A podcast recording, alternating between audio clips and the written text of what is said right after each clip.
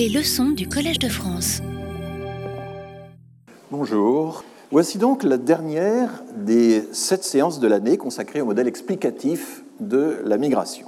Alors nous avons passé en revue les modèles mis au point par les chercheurs en sciences économiques et sociales, essentiellement depuis les années 60, des modèles les plus individuels aux plus structurels, des plus micro aux plus macro, en allant de l'économie néoclassique à la sociologie des réseaux, de l'anthropologie de la famille à la socio-économie du travail, et je me suis efforcé de présenter ces théories de façon aussi objective que possible, en pratiquant une lecture à la fois charitable et critique, c'est-à-dire qui respecte la logique des auteurs, mais euh, sans s'y laisser prendre, sans nécessairement s'y laisser prendre.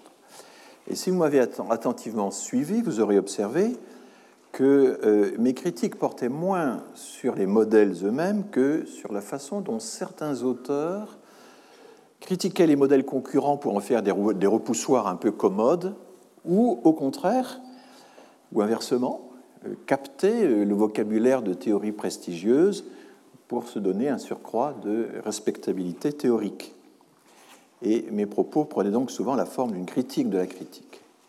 Cela dit, qu'il s'agisse des migrations ou de tout autre phénomène, la première critique qu'il convient d'adresser à un modèle explicatif n'est pas d'ordre théorique, mais d'ordre empirique. La preuve de touche, c'est l'épreuve du terrain. Comment tous ces modèles passent-ils l'épreuve du terrain?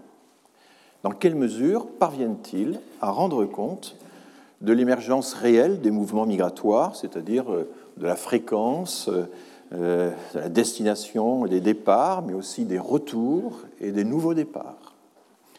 Le terrain euh, peut se limiter à une sélection d'observations locales permettant d'effectuer des comparaisons significatives. Il peut aussi s'étendre à la planète entière si on veut euh, tester, si on veut effectuer des comparaisons significatives. Mais l'essentiel, c'est de pouvoir tester la capacité d'une théorie à prédire l'ampleur et l'orientation des flux migratoires entre pays. Quelle que soit l'échelle prise en compte, toute théorie doit être testée et la critique d'une théorie ne peut, ne peut pas se limiter à exhumer ses présupposés euh, idéologiques, comme on le fait trop souvent, sous peine de verser elle-même dans la critique idéologique. On ne peut pas non plus se contenter de euh, discréditer ses auteurs ou ses utilisateurs. Pour prendre un exemple, il ne suffit pas pour se débarrasser d'une théorie, de la taxer de néolibérale, ou inversement de néo-marxiste, ou euh, de révéler qu'elle a séduit la Banque mondiale ou qu'elle a séduit l'OCDE. Si vous voulez réfuter une théorie en bonne et due forme, eh bien, vous n'avez qu'une solution, il faut retrousser vos manches, il faut faire mieux. C'est-à-dire bâtir un contre-modèle qui prédise mieux que les modèles précédents les différences de comportement observées dans la réalité. Bâtir un modèle détenant un pouvoir descriptif et explicatif supérieur, ça peut se faire de bien des manières. Alors je ne vais pas entrer dans les questions de méthode, je les aborderai quand même un petit peu, ce sera peut-être un des cours les plus ennuyeux de toute la série, mais enfin, je dirais simplement que ces méthodes doivent intégrer deux contraintes majeures. Un, la migration n'est pas un état, c'est un processus. On peut en saisir les ressorts en se contentant de comparer des taux d'émigration à l'instant T entre deux populations. Et deuxièmement, la migration n'est pas universelle, elle est sélective. On a vu qu'elle était parfois très sélective, comme dans le cas de l'Afrique subsaharienne. Et cela ressort bien du fait que les migrants euh, constituent d'ailleurs euh, simplement une mince minorité de la population mondiale et tendent à se concentrer sur certains couloirs, nous l'avons vu. Une méthode de vérification des de vérification empirique des théories qui ignorerait ces contraintes ne serait pas crédible. Et si vous proclamez par exemple que la migration est le produit d'un système monde qui exploite la périphérie depuis le centre, ben, il vous reste encore à expliquer pourquoi les populations périphériques ne sont pas plus nombreuses à migrer vers le centre. La même objection s'applique à la thèse opposée, selon laquelle la décision individuelle de migrer serait euh, le fruit d'un calcul coût-bénéfice prenant en compte les écarts de gains. Pourquoi, dans ce cas, les individus ne sont-ils pas plus nombreux à fuir la misère de leur pays pour gagner des pays plus prospères? Et si l'on pose comme principe de raison suffisante que l'intérêt mène le monde, eh bien, il faut être capable d'expliquer pourquoi l'intérêt bien compris peut conduire à ne pas migrer. Le temps est donc venu dans cette dernière séance de tenir euh, les, promesses que j'ai multipliées au cours des dernières, euh, au fil des semaines. J'ai souvent fait des annonces en disant que plus tard, j'allais parler d'eux. Je vous ai annoncé en particulier que je, vous expliquerai un jour euh, de quelle façon Douglas Massey, le sociodémographe américain, dont les écrits m'ont servi cette année de fil directeur, donc d'expliquer comment il s'est efforcé de tester les principales théories des migrations. Il ne s'est pas contenté de les passer en revue dans un rapport collectif qui a fait date, il a pris la peine de les mettre à l'épreuve sur les données de son observatoire des migrations mexicaines, le Mexican Migration Project. Et je rappelle que cet exemple, qui peut nous paraître un peu lointain, est quand même fondamental parce que le couloir qui va du Mexique aux États-Unis, ce couloir migratoire, est de très loin, je l'avais dit, le plus important au monde. Il y a 11-12 millions de Mexicains qui vivent aux États-Unis. Le second couloir, c'est seulement quelques millions. Donc, il y a quand même une valeur démonstratrice euh, importante qui peut être attachée à cet exemple, et c'est une des raisons pour lesquelles je, m'y attarde. Alors, euh, nous allons voir comment il s'y est pris, et à la suite de quoi, je, tiens quand même à vous le dire, nous allons quitter euh, les Amériques pour revenir en Europe et en Afrique, et voir ce que donne l'application de la méthode Massey par ses disciples français, en tout cas les chercheurs qui se sont inspirés de lui, car il y a eu des chercheurs, et il y a toujours des chercheurs, qui s'inspirent de sa méthode. J'imagine votre frustration si vous deviez sortir de cette série annuelle de cours en ayant simplement parcouru le couloir qui relie le Mexique aux États-Unis. Bon, c'est quand même intéressant, hein, c'est ce fameux couloir que Trump essaie de murer par tous les moyens. Je vais me référer ici au long article co-signé en 1997, vous voyez, c'est déjà un peu ancien, par Douglas Massey et sa collaboratrice en analyse des données, Christine Espinosa, dans l'American euh, Journal of Sociology. What's driving Mexico-US migration? A theoretical, empirical and policy analysis. Qu'est-ce qui pousse à migrer du Mexique aux États-Unis, analyse théorique, empirique et de politique publique. C'est un peu comme ça qu'on pourrait le traduire.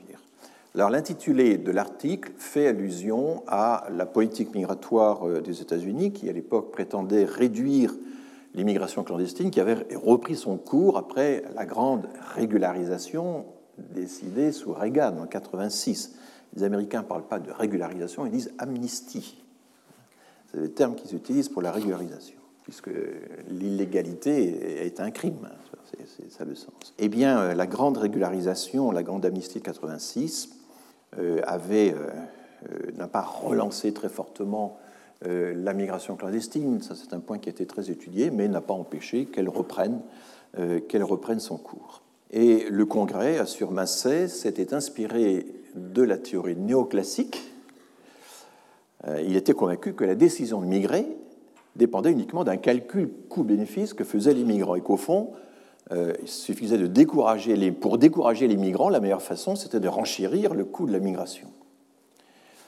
Dans ces conditions, dit Massé, tester la théorie néoclassique, eh bien, c'est évaluer du même coup la politique migratoire de l'époque, d'où le troisième terme qui est dans le sous-titre de son article, Policy Analysis.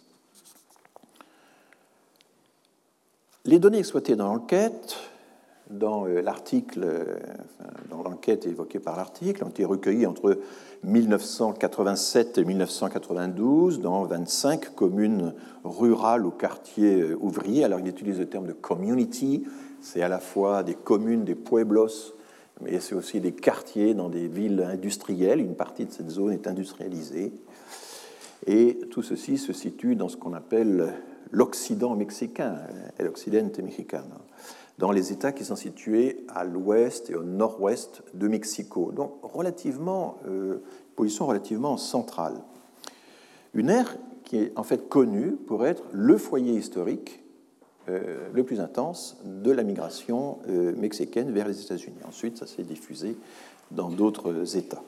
Je rappelle que le Mexique, c'est un État fédéral. Hein. C'est les États-Unis du Mexique, c'est ça l'appellation officielle du pays. Alors le taux de sondage est assez variable d'un lieu à l'autre, d'une localité à l'autre. Il varie de 3 à 80% selon la taille de la communauté. Et au total, 4850 foyers ont été interrogés à ce stade.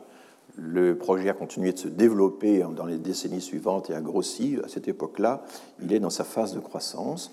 Et ça représente, après euh, extrapolation des échantillons, une population de 2,3 millions de personnes. Le fichier analysé réunit les histoires de vie des chefs de ménage depuis l'âge de 15 ans, enregistrées dans une chronologie annuelle, ainsi que toute une série de données sur le conjoint et les enfants, y compris, évidemment c'est important pour le sujet, ceux qui ont quitté le foyer. Le tout est enrichi par des données communales et par des données régionales, donc il y a ce qu'on appelle des niveaux, c'est du multiniveau, il y a plusieurs niveaux d'analyse individuels, collectifs, à différentes échelles administratives et géographiques.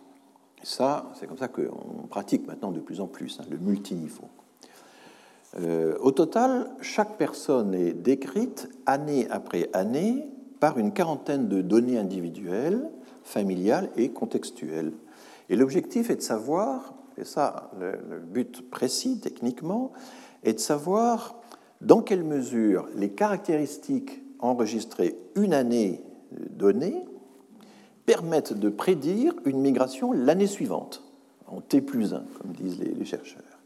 La technique utilisée est ce qu'on appelle en statistique un modèle de durée, adossé à une régression logite multinomiale qui opère toutes choses égales par ailleurs, en anglais Discrete Time Logistic Model quatre petits mots qui résument la densité euh, méthodologique euh, du procédé. Il ne s'agit pas seulement de calculer comment évoluent au cours du temps les probabilités de migrer, mais de peser séparément le poids de chaque facteur qui euh, peut modifier la probabilité de migrer.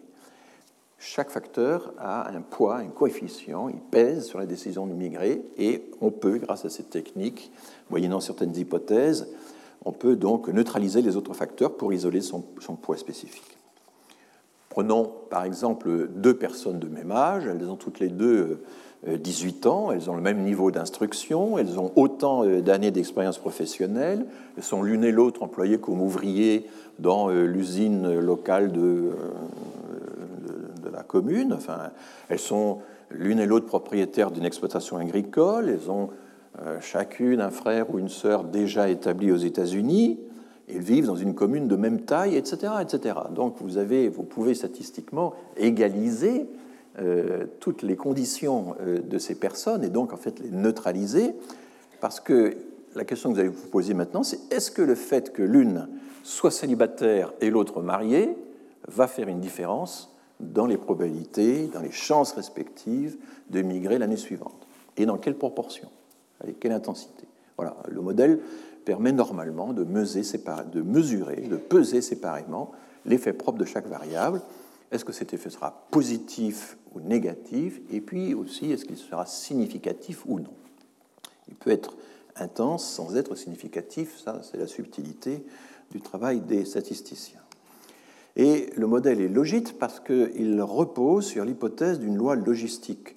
De façon intuitive et sans entrer dans les détails, euh, ça veut dire que, au fond, et ça il faut le savoir quand on fait de la science sociale, la probabilité d'adopter un comportement donné, c'est la résultante d'une série de facteurs explicatifs, x1, x2, x3, etc., qui sont encore appelés euh, les prédicteurs, et qui ont chacun leur propre poids, leur propre coefficient, alpha, bêta, gamma, etc.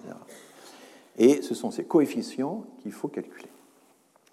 Le modèle sous-jacent est celui d'un comportement dont la probabilité suivrait la trajectoire d'une courbe logistique. Alors en fait, on en connaît très bien de ces courbes dans la vie quotidienne, je vous en donnerai des exemples. Au début, la pression exercée par les facteurs est faible, vous voyez, la, pente euh, décolle très lentement, mais à mesure que les facteurs s'accumulent, à mesure, eh bien, leur poids devient significatif, la pression s'accroît et la probabilité d'adopter le comportement, plutôt que de ne pas l'adopter, eh bien, euh, cette probabilité progresse fortement. Et dans une dernière phase, la saturation est atteinte. On a beau ajouter, ajouter des facteurs supplémentaires, leur effet devient faible ou insignifiant. Et le modèle le plus performant n'est pas celui qui multiplie les facteurs pour expliquer un comportement, c'est celui qui identifiera les facteurs les plus agissants, qui peuvent être en, relativement petit nombre. La courbe logistique est connue par ailleurs comme étant le modèle qui traduit le mieux la diffusion progressive d'un comportement au sein d'une collectivité, qu'il s'agisse d'un équipement électroménager, la diffusion du frigidaire au lendemain de la guerre, la diffusion du téléphone portable actuellement, des tablettes, etc. Tout ça suit un comportement, une courbe logistique qui est typique des courbes de diffusion. Plus ça se fait, plus ça se fait, jusqu'à ce que le marché soit saturé et qu'on ne puisse plus conquérir de clientèle supplémentaire. Bon, ce sont des analogies euh, que j'utilise là, mais elles nous aident à comprendre que euh, les modèles euh, logistiques ne considèrent pas l'individu, comme je le dis parfois, comme un atome isolé, n'est-ce pas, au sein du monde social, isolé par rapport au monde social, mais comme le siège l'individu est le siège d'un affrontement entre des forces de nature très diverses, dont les unes sont héritées du passé, euh, d'autres acquises au fil du temps, d'autres euh, liées au contexte économique, social, culturel, etc. L'unité d'analyse est certes l'individu, mais les variables qui se disputent en quelque sorte le mérite de la prise de décision qu'il va prendre, de sa prise de décision, eh bien, euh, ces variables sont évidemment des variables sociales. Même si on travaille individu par individu, on a maintenant des fichiers individuels, comme on dit. L'âge lui-même est une mesure de notre ancienneté dans la société, ou du potentiel qu'on peut encore euh, acquérir euh, à l'avenir. Le sexe renvoie largement au traitement que la société réserve à la différence biologique, etc. Donc l'intérêt des modèles logistiques est double. Ils ont d'abord une vertu explicative et pas seulement descriptive. Et en cela, il se distingue nettement des euh, tableaux statistiques croisés de notre jeunesse ou euh, des euh, analyses dites aujourd'hui géométriques, comme celles que Bourdieu avait commandées à ses collaborateurs pour illustrer la distinction, son grand livre La distinction, technique qui consiste à projeter l'espace des comportements sur l'espace social ou l'inverse, l'espace social sur l'espace des comportements sans qu'il soit vraiment possible de démêler euh, dans cette cartographie les facteurs qui pèsent le plus dans ce système de force, et obligeant un peu le lecteur à, euh, laissant au lecteur le soin de les interpréter un peu intuitivement. Alors le second atout majeur des modèles de régression logistique, c'est leur capacité à intégrer dans un même modèle ce que les démographes autrefois ne pouvaient pas faire, mais que maintenant ils peuvent faire grâce à ces modèles, d'intégrer dans un même modèle des facteurs de nature extrêmement variés. Et donc de faire du pluridisciplinaire, d'intégrer des variables d'origine euh, venant de, disciplines très différentes, de niveaux très différents, c'est-à-dire euh, des variables démographiques, sociales, économiques, culturelles, politiques, etc., qui sont en fait tous des indicateurs sociaux au sens large du terme. Et ainsi, ça euh, facilite évidemment une tâche essentielle de l'analyse sociologique, qui est de comprendre à quels facteurs, à quelle variation du contexte les individus sont sensibles, et pas simplement de cartographier les catégories d'acteurs ou les types de comportements. Euh, et euh, en ce sens, ce sens très précis, la, régression logistique sous ses diverses variantes, y compris celles qui introduisent une forte dimension euh, temporelle, comme ce sera le cas, répond à l'impératif de l'individualisme méthodologique exposé en son temps par Raymond Boudon, sans pour autant verser dans l'individualisme tout court. Ça ne coupe pas l'individu du reste de la société, ce n'est pas du tout ça. Et c'est bien un complexe de facteurs sociaux qui sont ainsi confrontés et sous-pesés pour chaque individu. Voilà. Alors je passe sur le fait que certaines de ces variables peuvent également interagir, ne pas simplement s'additionner ou se soustraire mais ça nous entraînerait tout loin. Alors, fort de cette technique de décomposition, Massé et sa collègue Espinoza l'appliquent à la probabilité d'un premier départ. Un premier départ pour les États-Unis, sans faire de différence entre euh, les voyages de simple prospection et euh, l'installation durable. À ce stade, ça n'est pas différencié. Mais il subdivise le modèle selon que le départ s'est effectué avec ou sans titre de séjour. Ça, c'est intéressant quand on fait évidemment on observe la migration au lieu de départ, c'est qu'on peut étudier la migration clandestine, comme on dit. Et à l'époque étudiée, fin des années 80, début des années 90, seuls 5% des, migrants mexicains étaient déjà munis d'un titre de séjour au moment de franchir la frontière. Tous les autres franchissaient la frontière de façon clandestine, mais la plupart du temps avec un visa de touriste euh, qu'ils euh, dépassaient ensuite, overstay, pour se mettre à travailler, et à ce moment-là, ils entraient seulement en situation illégale. Alors, ayant identifié une quarantaine de variables explicatives, Massé et Spinoza vont les ordonner en grandes catégories que je vais énumérer maintenant en précisant à chaque fois leur contenu, et vous constaterez qu'elles couvrent donc un large éventail de euh, déterminants. Il y a d'abord euh, un premier panneau, il y a la démographie et la structure du ménage, l'âge, l'état matrimonial, la charge de famille. Il y a le capital humain des personnes, donc là je reprends les formulations, les classifications euh, de Douglas Massé. Et qu'y a-t-il dans ce capital humain? Il y a l'expérience professionnelle, il y a la durée, la scolarité, fondamentalement. Il y a ensuite euh, le capital social, et là, vous vous souvenez de toute la longue discussion que nous avons eue dans les dernières séances, ce, qu'appelle, ce que euh, Douglas Massey appelle le capital social, c'est en fait simplement avoir de la famille aux États-Unis, ça peut être le père ou la mère, et il se trouve qu'en moyenne, dans l'échantillon, dans 18% des cas, les gens déjà ont un père ou une mère, le père ou la mère aux États-Unis, et dans 35% des cas, ce qui est énorme, déjà un frère ou une sœur. Alors évidemment, comprend tout de suite que ça va peser énormément dans les décisions de migrer. Et ce n'est pas très étonnant. On se trouve dans une des zones du Mexique les plus intenses en émigration, la zone historique, le foyer historique de l'émigration vers les États-Unis. Ce qui pose un problème évidemment pour la représentativité de l'enquête. Et ça, tout de suite, on, le perçoit. Et puis, euh, est rangé également dans la catégorie du capital social le fait de vivre, donc ça c'est une variable au niveau collectif, de vivre dans un village ou dans un quartier ayant déjà beaucoup migré. Et en moyenne, 12% de la population dans euh, les localités euh, incluses dans l'échantillon, eh bien 12% déjà ont migré, ce qui est évidemment très, très important. Euh, le capital physique. Le capital physique, c'est simplement la possession d'un patrimoine, et ce patrimoine peut être possédé sous forme de terre, de maison ou de commerce.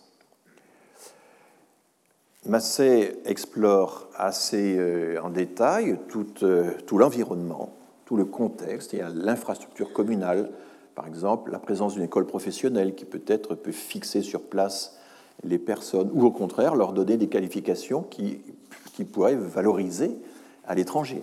Hein, on ne sait pas à l'avance quel sera euh, l'impact d'une telle donnée. Il y a la présence d'une agence bancaire, enfin 90% des villages en avaient une, mais ça c'est le problème de la restriction euh, de l'accès au crédit, qui est une variable importante dans les théories de la migration. La présence d'une route asphaltée, eh bien, il y avait déjà 90% des routes qui l'étaient. Ensuite, une description du marché du travail local qui décrit euh, l'importance, enfin l'ampleur de l'inégalité des revenus, la proportion de travailleurs indépendants, la part d'emploi féminin dans, les usines locales. Il y a déjà un certain nombre d'usines dont je vous, en parlerai, avec qui des femmes. Et enfin, euh, une donnée importante, la structure agraire, la distribution de la terre. Quelle est d'abord la part de l'emploi agricole? Se trouve-t-on dans une commune vraiment très euh, rurale?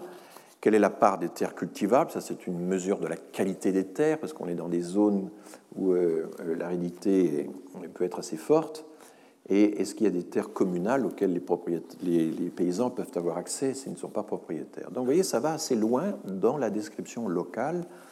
Euh, et ensuite, il étend l'analyse des indicateurs à un niveau encore plus large puisqu'il va euh, donner des indications sur la conjoncture économique et financière. Je rappelle qu'il s'agit de prédire la migration euh, de l'année prochaine à partir des données de cette année. Donc s'il y a eu une dévaluation du peso dans l'année, eh il y a une partie des gens qui vont peut-être réviser euh, leur projet migratoire ou au contraire en développer un parce que l'écart des, salaires euh, nets va euh, augmenter entre les deux pays, entre les États-Unis et le Mexique. Et il y a eu à ce moment-là, pendant la, période étudiée, une grosse dévaluation de plus de 20%.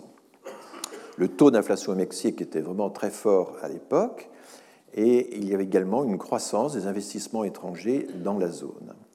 Et ensuite, l'évolution de l'économie américaine. Est-ce que l'emploi est en train de croître aux États-Unis Il n'a pas pu regarder ça dans les zones où euh, les migrants allaient s'installer. Et le taux d'intérêt réel aux États-Unis. Donc tout ceci pour mesurer euh, des écarts éventuels entre pays. Et ça n'est pas fini, puisqu'il y a une quarantaine de variables en tout. Il y a des indications sur la politique migratoire des États-Unis, il y a des quotas de visas euh, par continent, et on pouvait calculer à l'époque que, en gros, le nombre de visas auxquels les Mexicains pouvaient avoir droit à cette époque-là, ça représentait euh, seulement 9% euh, de leurs demandes. Donc euh, c'était quelque chose d'extrêmement sélectif. Il ne faut pas s'étonner qu'une telle restriction sur les visas ait déclenché la création d'une population sans papier d'une telle intensité. La probabilité d'être appréhendé à la frontière, parce que là, euh, il y a un budget fédéral, et donc euh, régulièrement, euh, on publie pas, ce que coûtent les, arrestations de migrants à la frontière. Et Massé a, de nombreuses reprises, publié l'évolution de cette courbe au fil du temps, et ça n'a cessé de monter. Il y a les sanctions contre les employeurs de main-d'œuvre clandestine. On peut penser que c'est un élément de dissuasion sur euh, euh, la décision de migrer. Et puis, euh, une variable peut-être un peu différente, est-ce qu'un membre du foyer a déjà été régularisé? Est-ce qu'il y a dans le ménage, dans la famille, quelqu'un qui a bénéficié de la fameuse régularisation de l'époque de, de, 1986 sous Reagan? Et enfin, il s'intéresse, parce qu'il veut répondre à une obsession du Congrès américain. Régulièrement, c'est la fameuse crainte du tourisme social, comme disent les Britanniques. Est-ce que les Mexicains ne veulent pas migrer aux États-Unis uniquement parce qu'ils convoitent les ressources de la protection sociale? Certaines formes d'assistance publique, de soins médicaux, l'accès à la scolarisation, en fait, ce sont des montants extrêmement faibles, c'est quelques dizaines de dollars euh, euh, par année ou par mois selon les services. Enfin, ça n'a rien à voir avec euh, les quantifications qu'on pourrait faire euh, dans un pays comme la France. Bon, alors, allons à l'essentiel. De tous ces facteurs, quels sont les plus déterminants dans la décision de faire un premier voyage aux États-Unis sans titre de séjour, c'est-à-dire dans l'immense majorité des cas? Chaque facteur ayant son propre découpage, dans ce modèle multinomial, il a sa propre échelle. Les coefficients, en fait, ne sont pas directement utilisables et il faut les normaliser pour les rendre comparables. Et c'est ce que font Massé et Spinoza. Euh, Massé a toujours su s'entourer de techniciens euh, de grande valeur. Et en gros, la technique consiste à dire, bien voilà, on va comparer les probabilités d'immigrer entre les 5% de la population les mieux dotés sur un facteur donné et les 5% les moins dotés. Par exemple, on va comparer la propension à migrer des 5% les plus éduqués avec les 5% les moins éduqués, ou les 5% les mieux payés avec les 5% les moins bien payés. Donc on va un peu creuser l'écart entre, entre les extrêmes et voir si le fait d'appartenir euh, aux 5 euh, centiles inférieurs plutôt qu'aux 5 centiles supérieurs, est-ce que ça fait une différence forte dans la probabilité de migrer l'année suivante? Vous voyez le, le, la logique. Et du coup, on peut comparer ainsi les effets d'un facteur à l'autre. Et il s'avère que les effets les plus forts, en gros, une probabilité de, migrer qui est multipliée par deux quand on passe d'un extrême à l'autre, hein, sont associés aux variables suivantes. Il y a euh, la migration antérieure du père ou de la mère ou d'un membre de la fratrie, ainsi que la part de la population locale ayant déjà migré. Et donc ça, c'est l'effet de la filière familiale, interprété par les auteurs, comme nous l'avons vu dans les séances précédentes, comme un effet massif du capital social. Enfin, c'est simplement la filière familiale qui euh, suit son cours. Il y a, deuxièmement, le fait d'appartenir à une communauté agricole, mais ayant un accès restreint au crédit. Et ça, c'est mesuré par euh, les taux d'intérêt réels. Et cet effet, euh, Massé le souligne, va dans le sens de la nouvelle théorie économique des migrations, hein, la théorie échafaudée par euh, Odette Stark, qui voit dans la migration une assurance, une assurance contre les aléas économiques affectant les exploitations agricoles ou le petit commerce. Et puis, troisièmement, euh, l'appartenance à une communauté locale qui bénéficie d'un contexte économique relativement favorable et non pas l'inverse. Avec une proportion importante de salariés qui touchent au moins le double du salaire minimum et une proportion importante de femmes employées dans les usines locales. Donc cela conforte la théorie euh, selon laquelle eh c'est la considération du revenu relatif, c'est le développement rapide d'une économie émergente qui incite à migrer et nullement la persistance de la pauvreté. Qu'en est-il alors des autres facteurs dans la conclusion de Massé? Parce que finalement, il y en a 5-6 euh, qui ressortent par rapport au 41. Euh, eh bien, euh, que reste-t-il par exemple de la théorie néoclassique? Lorsque, comme le fait Massé, à mon avis, un peu abusivement, lorsque on la restreint à son noyau, c'est-à-dire au calcul coût-bénéfice de la migration en fonction des espérances de gain défalquées du coût du transport, du coût des obstacles intermédiaires. Ben, il ne reste plus rien. On aurait pu s'attendre à ce que les écarts de salaire jouent un rôle décisif dans la décision de migrer, car ces écarts sont considérables. Le salaire moyen dans cette partie du Mexique était, lors de l'enquête, 14 fois inférieur à celui des salaires que les migrants disaient espérer aux États-Unis. Alors, Massé a fait des contrôles sur place, etc. Mais, euh, donc, c'est un écart considérable.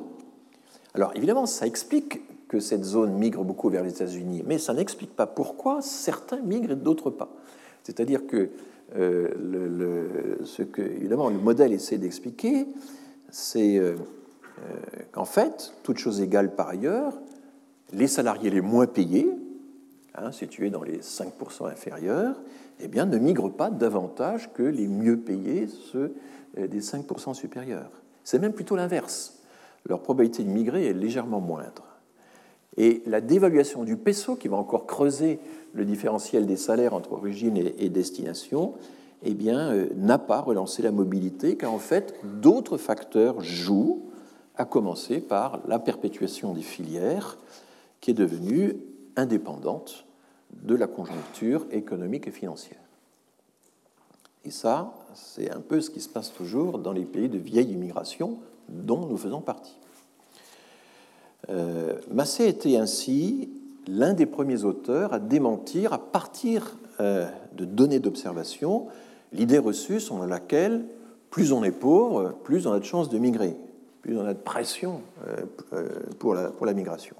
Eh bien, c'est faux à l'échelle individuelle, c'est faux à l'échelle des communautés locales, villages ou quartiers, et c'est faux à l'échelle régionale, parce que les foyers historiques de l'immigration au Mexique, à savoir l'État du Jalisco, l'État de Michoacán, où euh, se réalise, concentre essentiel de l'enquête à l'ouest du Mexico, ne sont pas, n'étaient pas les États les plus pauvres du pays, loin de là. L'État de Sonora au nord, par exemple, est beaucoup plus pauvre que les Michoacán. Massé et Spinoza démentent également l'idée très ancrée dans le débat public américain selon laquelle la propension des Mexicains à serait liée au montant des aides sociales ou des aides médicales euh, dispensées aux États-Unis. Ces aides, en réalité, je l'ai déjà dit, sont très réduites et leur variation dans le temps ou dans l'espace, ça peut varier aussi localement, hein, selon les communes, il y a tout un. Eh bien, est sans effet sur la probabilité d'émigrer. Voilà donc pour euh, l'explication de la première migration. Les auteurs modélisent également la probabilité d'une nouvelle migration après une phase de retour. Et là, le résultat n'est pas euh, surprenant. Les facteurs les plus prédictifs sont, grosso modo, les mêmes que ceux qui expliquent la migration initiale, mais s'y ajoutent deux autres types de facteurs. D'abord, le fait que le conjoint et pas seulement le père ou la mère ou l'un des frères et sœurs, le conjoint réside déjà ou encore aux États-Unis, ce qui permet à Massé de conclure euh, abusivement, à mon sens, que le capital social joue un rôle clé dans la deuxième migration. Ensuite, le nombre de voyages effectués antérieurement, ainsi que les années d'expérience déjà accumulées à l'étranger. Que Massé interprète, là encore, de façon assez excessive à mon avis, comme un effet puissant du capital humain, cette fois, et non plus du capital social, capital humain dans sa composante expérience professionnelle acquise sur le tas, on the job, qui est une des composantes du capital humain, euh, avec l'éducation et d'autres composantes. Alors évidemment, ce sont autant d'éléments qui attestent la tendance de la migration à s'auto-entretenir, à se perpétuer, y compris sous la forme d'une mobilité circulaire entre les deux pays. Enfin, tout ça frise un peu la tautologie, au fond. Pourquoi migre-t-on à nouveau? Parce qu'on a déjà migré. Pourquoi partons chercher du travail ailleurs? Parce qu'on y a déjà travaillé. Hein. Là, euh, on atteint vraiment les limites de, euh, de la modélisation. Alors, je vais arrêter là cet examen du cas euh, de, l'article de Massey. Il serait fastidieux, il serait oisé d'examiner un à un les résultats très riches, longuement commentés, qui ont été accumulés par le Mexican Migration Project. Euh, ce qui ressort, c'est que le différentiel des salaires entre l'aire de départ et l'aire de destination eh bien, ne suffit pas à expliquer pourquoi les uns migrent et les autres pas. Les variations de la petite protection sociale offerte par les États-Unis ne l'expliquent pas davantage. Ce n'est pas la misère, ce n'est pas le sous-développement qui pousse à migrer, poursuit Massé, je le cite, c'est un processus dynamique de développement et d'industrialisation qui augmente les salaires et attire la main-d'œuvre féminine dans les usines. C'est ça qui favorise l'émigration, donc euh, très loin évidemment de l'image misérabiliste que nous avons souvent de la migration. En résumé, conclut Massé et Spinoza, les forces qui poussent à migrer du Mexique aux États-Unis ne sont pas celles auxquelles pense la majorité des politiques et des citoyens qui abordent le sujet. Fin de citation. À ce point de sa démonstration, Massé tente d'éclairer ses résultats à la double lumière de la théorie de la migration assurance euh, développée par Odette Stark dans le cadre de la nouvelle économie des migrations, et de la théorie structurale du système monde, ou de sa forme première, celle de la dualité des marchés du travail, qui avait été, vous en souvenez peut-être, exposée par Michael Pioré à la fin des années 70 au, au MIT. Massé insiste sur le fait que le développement industriel auquel cette région est soumise euh, perturbe les structures sociales des aires d'origine. Ce développement engendre une incertitude que les ménages, faute d'un accès suffisant aux mécanismes d'assurance et de crédit, tentent de réduire en recourant à la migration. Voilà l'explication que donne Massé. On a un peu du mal à comprendre ce que c'est que cette incertitude qui est créée par le développement local et la création d'emplois locaux. Euh, on pourrait penser que le fait d'attirer des emplois sur place, industriels, serait plutôt une bonne chose et euh, ne, développerait pas l'incertitude, mais au contraire euh, une certaine satisfaction. Et Massey, en fait, a du mal, me semble-t-il, à valider empiriquement la théorie dualiste, la théorie de la bifurcation des marchés du travail. Il ne cache pas d'ailleurs sa surprise, voire sa déception, de constater que la croissance des investissements étrangers dans la région, plus précisément, dans les communes de résidence, par exemple l'achat de terres par des sociétés étrangères, le land grab, ne contribue aucunement à intensifier l'émigration. Ce qui joue en fait dans ce sens, qui, qui développe l'immigration, c'est le début d'industrialisation des campagnes, de ces campagnes relativement proches de Mexico, avec le recrutement d'une main-d'œuvre masculine mais aussi féminine, Massé n'explique pas en quoi cette modernisation des campagnes traduirait un phénomène de déstructuration, en quelque sorte organisé par les économies industrielles. Il mentionne, à titre d'exemple, les usines qu'il a rencontrées sur le terrain, une fromagerie industrielle, une fabrique de décoration de, de Noël, une usine de jouets. Bon, L'essor de ces implantations signifie-t-il que le capitalisme international s'active à déstructurer les sociétés locales et que la migration serait une réponse aux incertitudes ainsi créées?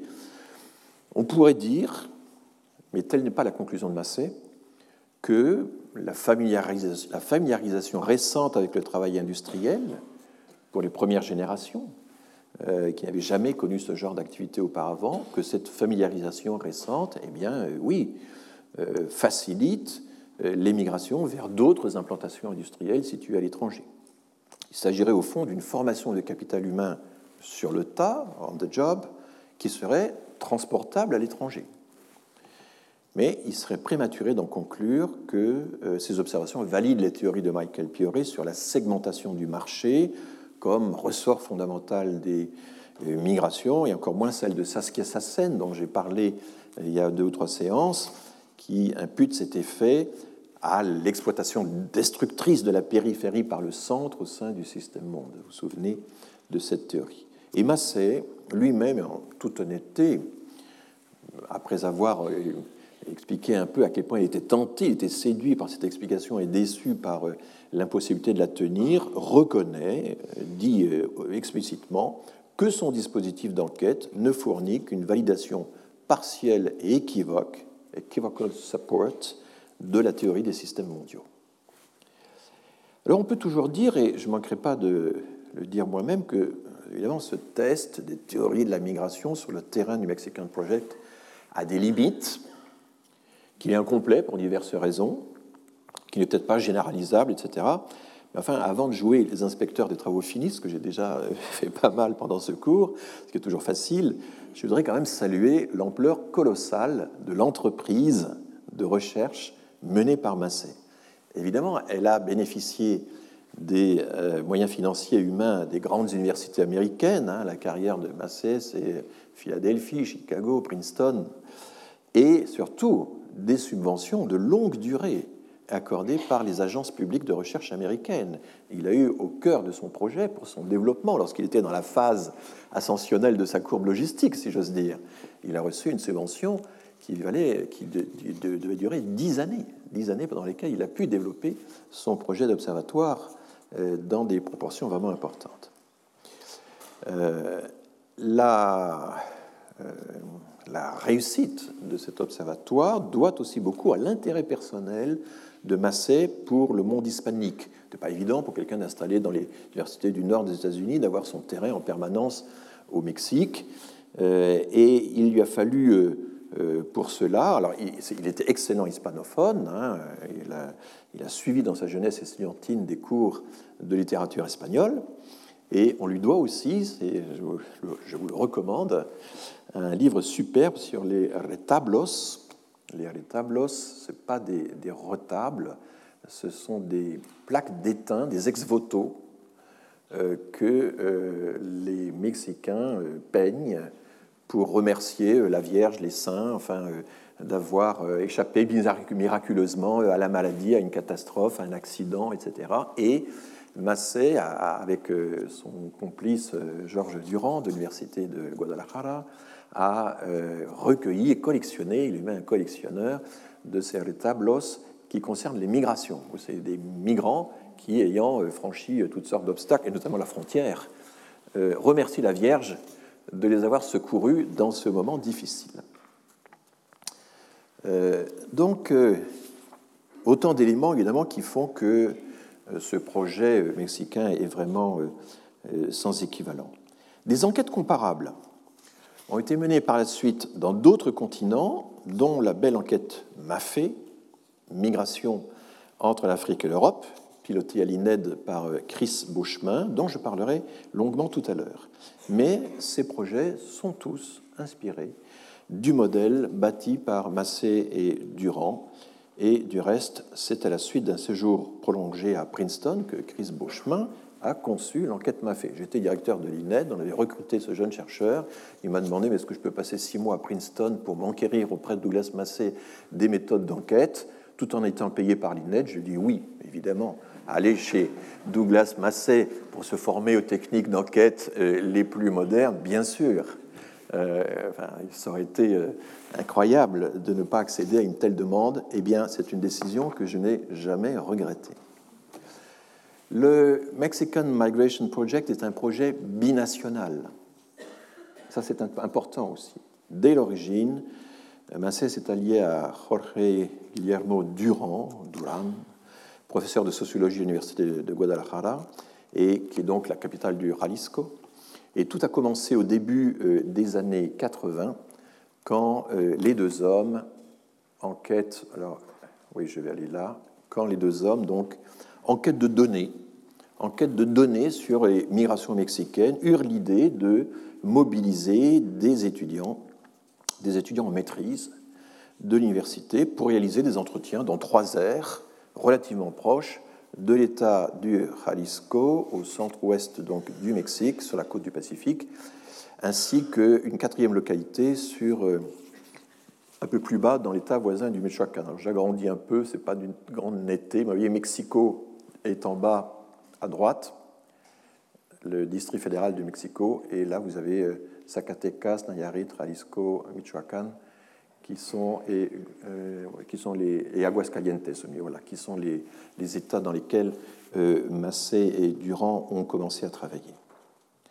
Pourquoi euh, cette partie du pays? Bien parce que ce qu'on appelle, ça c'est l'Occident mexicain, ce qu'on appelle l'Occident mexicain, c'est le foyer historique de l'immigration mexicaine.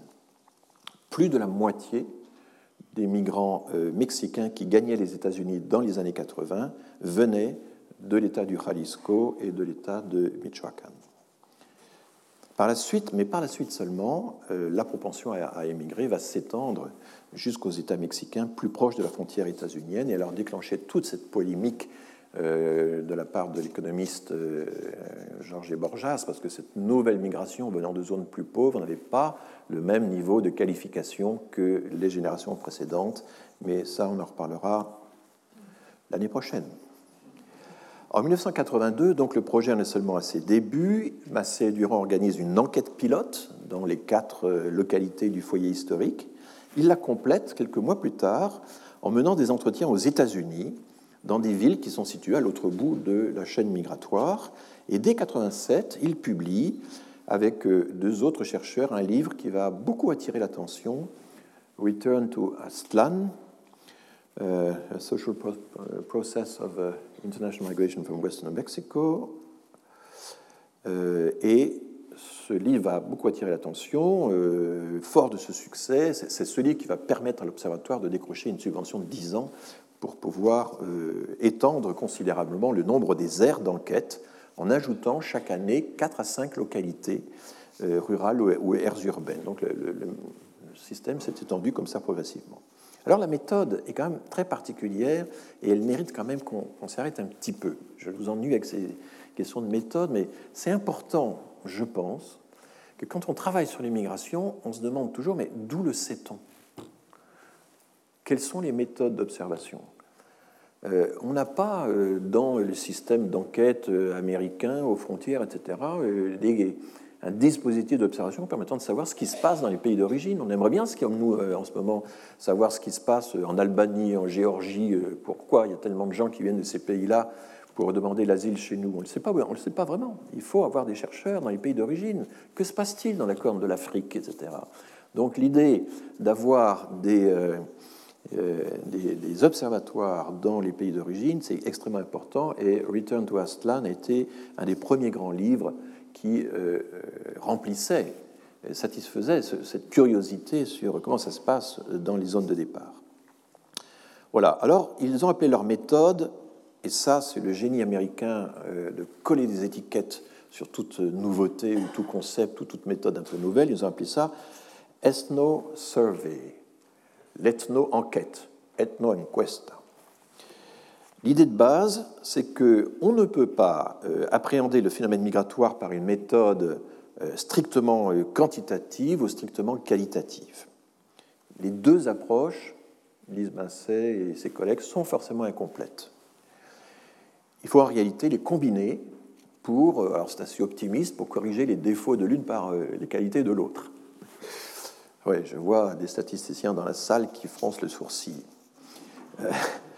Disons que cette correction euh, réciproque n'est pas automatique, elle nécessitera une vigilance particulière, et les chercheurs qui tenteront par la suite, y compris en France, en Afrique, dans d'autres pays européens, qui tenteront de reproduire la méthode mixte de l'observatoire de Massey dans des observatoires équivalents, vont découvrir à leurs dépens que cette méthode est extrêmement difficile à mettre en œuvre.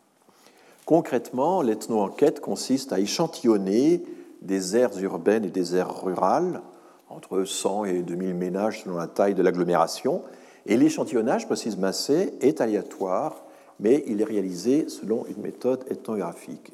Alors Massé a été souvent euh, questionné sur ce point. Il a même publié quelques années après un article qui euh, valide après coup et de façon assez convaincante la représentativité de l'échantillon, parce qu'à cette époque-là, il avait déjà élargi son échantillon de vastes zones du Mexique et démontré que euh, son échantillon était à l'image du profil du Mexique en général. Voilà. Quelles sont les données recueillies par cet observatoire? On en a déjà eu une idée. Hein. Il y a des données individuelles statiques le sexe, l'âge, l'état civil, le niveau d'éducation, l'emploi, le statut d'activité, euh, la position dans le système agraire local. Et puis ensuite, il y a des données individuelles dynamiques qui sont captées par le biais d'un questionnaire biographique. Et Massé est un des premiers à utiliser systématiquement des questionnaires biographiques. On remonte euh, jusqu'à la 15e année de l'individu, on lui fait raconter au fond de façon systématique sa biographie euh, résidentielle, familiale, professionnelle, etc. Il y a même des données de santé qui ont été rajoutées dans les périodes plus récentes. Et ça permet de repérer, de dater systématiquement les, moments tournants, euh, les, turning points, les, jalons décisifs de, de l'existence et euh, il faut pour cela euh, des techniques euh, statistiques spéciales hein, pour mettre en correspondance les différents calendriers et voir s'il y a des corrélations entre ces calendriers. Ce n'est pas une technique simple. Au sein de chaque ménage, Massé interrogeait une personne qui servait d'informateur pour les autres membres du ménage, y compris sur la situation des absents des migrants qui sont absents. Et il s'est arrangé notamment pour qu'une bonne partie de ces enquêtes se fasse pendant la période de Noël, parce que c'est la période où euh, un très grand nombre de migrants euh, revenaient pendant les vacances et pouvaient être interrogés. Mais évidemment, on n'a pas ceux qui ont coupé définitivement les liens avec, avec leur famille. Voilà, alors il y a, euh, le, questionnaire n'est pas aussi standardisé et ordonné que ceux administrés par un organisme national de statistique il se partage entre, si vous voulez, des figures imposées et des figures libres, euh, ou semi-libres. Les figures imposées, c'est la description des membres du ménage, c'est des absents comme des présents, c'est euh, recueillir des données de base sur chaque membre. Puis après, il faut évoquer la première la dernière migration déjà effectuée aux États-Unis, l'itinéraire emprunté, les intermédiaires auxquels on a eu recours, euh, le montant des remises envoyées à la famille. Vous voyez, il faut tout ça, hein. le statut de la migration, légal ou pas. Euh, et puis, bien sûr, décrire aussi les conditions dans lesquelles on a franchi la frontière. Pour cette partie de l'entretien, l'enquêteur a été entraîné à suivre un canevas général tout en gardant une certaine latitude pour improviser des questions en fonction des éléments nouveaux que lui apporte son interlocuteur, d'où le label d'ethno-enquête revendiqué par Massé et ses collègues. Alors ça m'a rappelé euh, les origines de l'enquête en France. Ça commence pendant la guerre. Vous savez, euh, Jean Stutzel, qui a fondé l'Institut Gallup en 1937, après avoir fait un stage chez Gallup aux États-Unis, il va fonder l'IFOP avant la guerre. Et à cette époque-là, la situation d'enquête, l'enquêteur qui vient vous interroger sur toute une série de choses, ça n'existait pas. Il n'y avait pas, comme disaient les sociologues, de définition sociale pour cette situation. Et donc les, enquêteurs, les consignes qui étaient données aux enquêteurs, et c'était le cas aux toutes premières enquêtes de l'INED à la fin des années 40, c'était ne montrez surtout pas le questionnaire et votre stylo, engager la conversation comme si de rien n'était avec la personne, veiller à aborder tous les points du questionnaire. Alors, c'était quand même des questionnaires assez courts qui, en général, tenaient sur un recto verso. Hein. Et puis, sitôt l'entretien terminé, vite, notez les réponses. C'était en réalité une technique de renseignements généraux qui, était, euh, qui a été euh, très vite, ça a disparu. Et en fait, on a suivi le modèle de Gallup, parce que quand on regarde toute l'histoire de l'Institut Gallup aux États-Unis, qui, qui, est un, un peu plus ancienne, Gallup faisait toujours en sorte que dans les journaux locaux américains, il y ait la photo de l'enquêteur sur le seuil de la porte discutant avec la ménagère pour inscrire ainsi dans les cerveaux la définition sociale de l'entretien par questionnaire, n'est-ce pas, qui n'existait pas avant, parce qu'un un inconnu qui vient vous voir pour vous poser des questions sur vos opinions politiques, ça n'existait pas. Hein. Il faut bien s'imaginer la nouveauté de la chose. Et donc, peu à peu, on a expliqué aux gens que, bah, finalement, euh, la pilule passait, enfin, c'était pas douloureux, et c'était même amusant de, de décrire ses opinions de toutes sortes à un inconnu. Bon, après, ça c'est un peu compliqué, mais Il faut dire que les questionnaires, en général, maintenant, durent plutôt une heure que, que, que, sept minutes. Cela dit, j'ai rempli mon bulletin du recensement l'autre jour, là par Internet, c'était très rapide. Je n'ai pas senti passer le, le traitement. Bon, euh, voilà. Alors, un des points forts du système d'enquête basé sur les lieux de départ, c'est qu'évidemment, je l'ai déjà dit, il inclut la migration sans papier, il inclut la, la, migration indocumentada, comme disent les Mexicains. Elle donne donc aussi des informations sur la migration circulaire. Alors, il y a deux défis quand on, euh, je m'attarde un peu là-dessus parce que j'ai passé une partie importante de ma vie à faire des enquêtes et à enseigner l'art du questionnaire à l'ENSAE, l'école de statistique de l'INSEE, pendant euh, peut-être une douzaine d'années. Donc voilà, je suis désolé, ça m'intéresse, mais enfin, si j'arrive à vous intéresser à, votre tour, j'aurai rempli ma mission. Il y a deux défis. Il y a deux défis. Euh, le premier, ça consiste à énoncer les questions de recherche qui porteront le projet du questionnaire.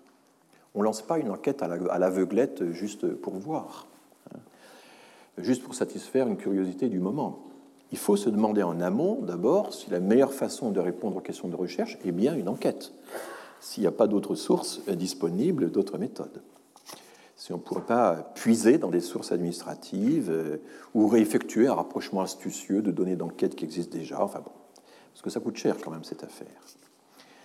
Euh, et quelle que soit la voie envisagée, y compris l'observation euh, anthropologique, y compris la campagne d'entretien avec des experts ou des responsables, euh, l'exploitation d'archives, la relecture de la littérature existante, enfin, quelle que soit, ou la modélisation, l'impératif demeure de ne pas euh, se lancer dans un, vaste programme de collecte de données sans s'être posé au préalable quelques questions de recherche. Alors ça paraît euh, euh, tout bête ce que je dis là, mais enfin, je connais beaucoup d'enquêtes qui n'ont pas vraiment démarré avec ce genre de choses et il semble que beaucoup de sondages ne soient pas réellement précédés d'une intense réflexion de ce genre. alors les grandes enquêtes sur les migrations, euh, il y a l'enquête MGIS menée par Michel Tribala en 92, euh, il y a euh, l'enquête Théo en 2008-2009. moi, j'avais introduit pas mal de variables sur les migrations dans l'enquête famille de 99. Bah, toutes ces enquêtes, évidemment, ont été précédées d'une intense réflexion sur les objectifs poursuivis, sur les lacunes à combler, avec une évaluation de la valeur ajoutée de l'enquête par rapport à l'état actuel des informations et une attention particulière à l'adéquation du dispositif aux objectifs poursuivis. Mais là, on est très aidé parce qu'il y a un, machin qui s'appelle le CNIS, le Conseil, euh, le Conseil national de l'information statistique, qui veille au grain. Puis vous avez ensuite la Commission nationale d'informatique et liberté. Si vous abordez un sujet un peu sensible comme la migration, chacune de vos questions est surveillée. C'est ce que je dis parfois à un journaliste. Imaginez que vous ayez un, une instance représentant la société civile, finalement, de contrôle, qui, surveille chacun des mots que vous écrivez dans votre article, vous ne supporteriez pas. Eh bien, nous, les responsables d'enquête, on supporte, et non seulement on supporte, mais on a maintenant complètement intégré l'idée qu'il faut être capable de justifier euh, toute question et, évidemment l'existence même de, de l'enquête. Je referme la parenthèse. Car on rejoint là le second défi. Il ne suffit pas d'avoir de bonnes questions de recherche et d'avoir tiré la conclusion que l'organisation d'une enquête ou d'un observatoire en continu était le meilleur moyen d'y répondre, il faut aussi savoir reformuler vos questions de recherche en questions susceptibles d'être posées. Ce ne sont pas les mêmes. Hein. Les questions que vous vous posez ne sont pas les questions que vous pouvez poser aux autres. Il y a une transposition à faire. Euh, une conversion est nécessaire. Il y a tout un travail d'opérationnalisation. Vous aimeriez par exemple avoir une idée du potentiel migratoire d'une région du monde. J'avais déjà évoqué ce problème. Vous vous dites qu'un bon moyen de l'estimer, ben, ce serait de poser directement aux intéressés une question sur leur désir éventuel d'émigrer. Eh oui, mais ce n'est pas en posant telle quelle la situation souhaiteriez-vous émigrer que vous obtiendrez une réponse significative et exploitable. D'abord parce que la définition savante de l'émigration n'est pas celle du discours commun, donc il faudrait euh, reformuler la question en évoquant, euh, par exemple, l'intention de quitter son pays pour s'installer durablement dans un autre, enfin trouver un équivalent de la définition de l'émigration. Et puis ensuite, on avait évoqué ça un jour, parce qu'il existe un spectre très très large entre le sentiment qu'on vivrait mieux dans un autre pays, le souhait de migrer, si dans l'idéal l'occasion s'en présentait, l'intention de migrer à moyen terme ou à court terme, le projet planifié, le fait d'avoir engagé effectivement des préparatifs. Donc tout ce graduum, eh bien, à chaque fois, ça fait des taux de réponse extrêmement différents qui vont en gros de 1 à 30 euh, selon qu'on a un vague désir de migrer ou euh, une question sur les préparatifs qu'on a réellement engagés. Donc ce n'est là qu'un exemple très simple, mais c'est important de réfléchir à tout ça. Alors dans l'article méthodologique qu'il publie en 87, qui est un vibrant euh, plaidoyer en faveur du principe de l'ethno-enquête, Massey enfonce le clou et il dénonce les lacunes du Bureau américain du census, qui est la, grande institution statistique américaine qui fait le recensement tous les dix ans depuis que les États-Unis existent. Euh, il dit que les données du Bureau mexicain du census ben, finalement restent centrées sur l'immigration légale, que euh, le Bureau produit des données instantanées, transversales, des coupes transversales, qui laissent dans l'ombre la trajectoire migratoire des personnes et qui notamment ne permet pas d'avoir une idée de l'importance des va-et-vient, de la circulation. Euh, la statistique fédérale officielle ne dispose pas non plus de toutes les variables permettant d'expliquer la décision de migrer. Bref, la statistique officielle ne considère pas la migration comme un processus social, mais comme un résultat qu'on enregistre année après année, en pièces détachées en quelque sorte. Et donc, il en va tout autrement de l'ethno-enquête, souligne euh, Massey. Elle, elle permet de combler toutes ces lacunes. Donc là, il y a, un article enfin, vend son procédé face à la pauvreté des données statistiques officielles. C'est un genre de raisonnement que j'ai souvent vu, que je connais bien, évidemment. Euh, et il dit, ben voilà, avec euh, mon dispositif, vous allez pouvoir combler toutes ces lacunes et améliorer considérablement notre connaissance du processus migratoire. Et il énumère les cinq atouts majeurs de sa méthode qui sont là et que je vais euh, vous traduire. Euh, eh bien, l'ethno-enquête a cinq mérites. La collecte de données multiméthode, ça veut dire qu'on fait à la fois du quantitatif et du qualitatif.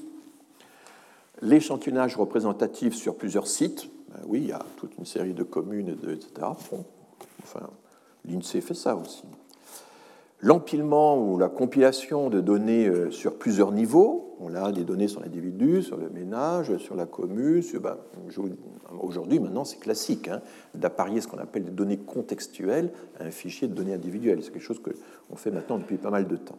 Mais Massé était un des premiers à dire que c'était important de le faire. Le recueil de données biographiques, les récits de vie, ben, ça aussi, ça fait depuis les années 80 maintenant que dans les instituts de statistiques, en partie sous l'influence de gens comme Massey, hein, comme toujours. Il y a des interactions entre le monde des sociologues et le monde des statisticiens, heureusement. heureusement. Eh bien, euh, on a effectivement des grilles euh, qui euh, donc décrivent ben, tous les, les, naissances, les unions, les emplois, les logements, etc. etc. C'est devenu absolument classique. Alors, par contre, là où il se vante d'avoir fait quelque chose d'extraordinaire et d'unique, le parallel sampling, vous voyez à chaque fois la capacité des Américains à, étiqueter dans une formule extrêmement concise euh, une méthode qui ensuite va être citée. Bon. Euh, apparier des échantillons entre les zones de départ et les zones d'arrivée. Je prends euh, des migrants quelque part dans des communautés mexicaines et je sais où ils vont aboutir. Si c'est des filières très concentrées, je vais pouvoir tirer un échantillon dans les communes où ils arrivent. Mais en réalité, le problème, c'est que ce n'est pas si simple et qu'il n'y est jamais vraiment arrivé. C'est-à-dire que, bien sûr, les migrants d'un même village mexicain, quand même, se dispersent dans les lieux de destination à l'intérieur des États-Unis. Et donc, faire un échantillonnage de vos migrants quand vous partez du point de départ, et réciproquement d'ailleurs, c'est extrêmement compliqué, c'est en réalité impossible. Bon, donc on ne peut pas en réalité demander à un office statistique du pays de destination de produire un rythme manuel des données dynamique sur les trajectoires des migrants à partir du pays d'origine. Ce n'est pas son métier. Enfin, euh, il est normal hein, que les instituts de statistiques se concentrent sur les premiers titres de séjour délivrés euh, chaque année par les autorités pour des durées diverses. Et c'est déjà bien beau qu'ils arrivent à quantifier ces titres de séjour en appurant les doubles comptes, les triples comptes, les quadruples comptes, car c'est ça qu'on a avec le fichier AGDREF des titres de séjour. Hein. Imaginez que Les titres de séjour, c'est sans préfecture, c'est les quantités de procédures, c'est des individus qui reviennent d'une procédure à l'autre, qui autrefois revenaient même d'une préfecture à l'autre, et l'appurement de tout ça pour faire en sorte que, que les titres correspondent bien à des personnes physiques différentes, c'est une tâche énorme. voilà, il faut bien se représenter tout ça. Donc la migration illégale, par ailleurs, par définition, ben, elle ne peut pas être saisie par un enregistrement officiel, sauf exception. Sauf exception. Il y a l'aide médicale d'État en France, j'en reparlerai un jour, mais ce ne sera pas cette année, ou, bien qu'on en ait parlé dans notre séminaire d'hier, ou l'enregistrement sur les registres locaux de population en Espagne, qui est un cas tout à fait particulier. Alors, c'est un problème euh, difficile de savoir est-ce qu'on ne pourrait pas faire des enquêtes binationales des enquêtes qui seraient systématiquement implantées dans deux pays, euh, l'une au pays de départ, l'autre au pays euh, d'arrivée. Et comme ça, on pourrait apparier les données individuelles des mêmes personnes dans les deux pays, transmettre des données personnelles à l'étranger. On dirait que Google s'en occupe déjà. Euh, mais dans des pays comme les États-Unis et la France, il est impensable que des offices statistiques nationaux pratiquent un tel appariement de données individuelles en les transférant à l'étranger. On souhaiterait, on pourrait souhaiter dans l'idéal que les données statistiques individuelles puissent finalement migrer avec les migrants.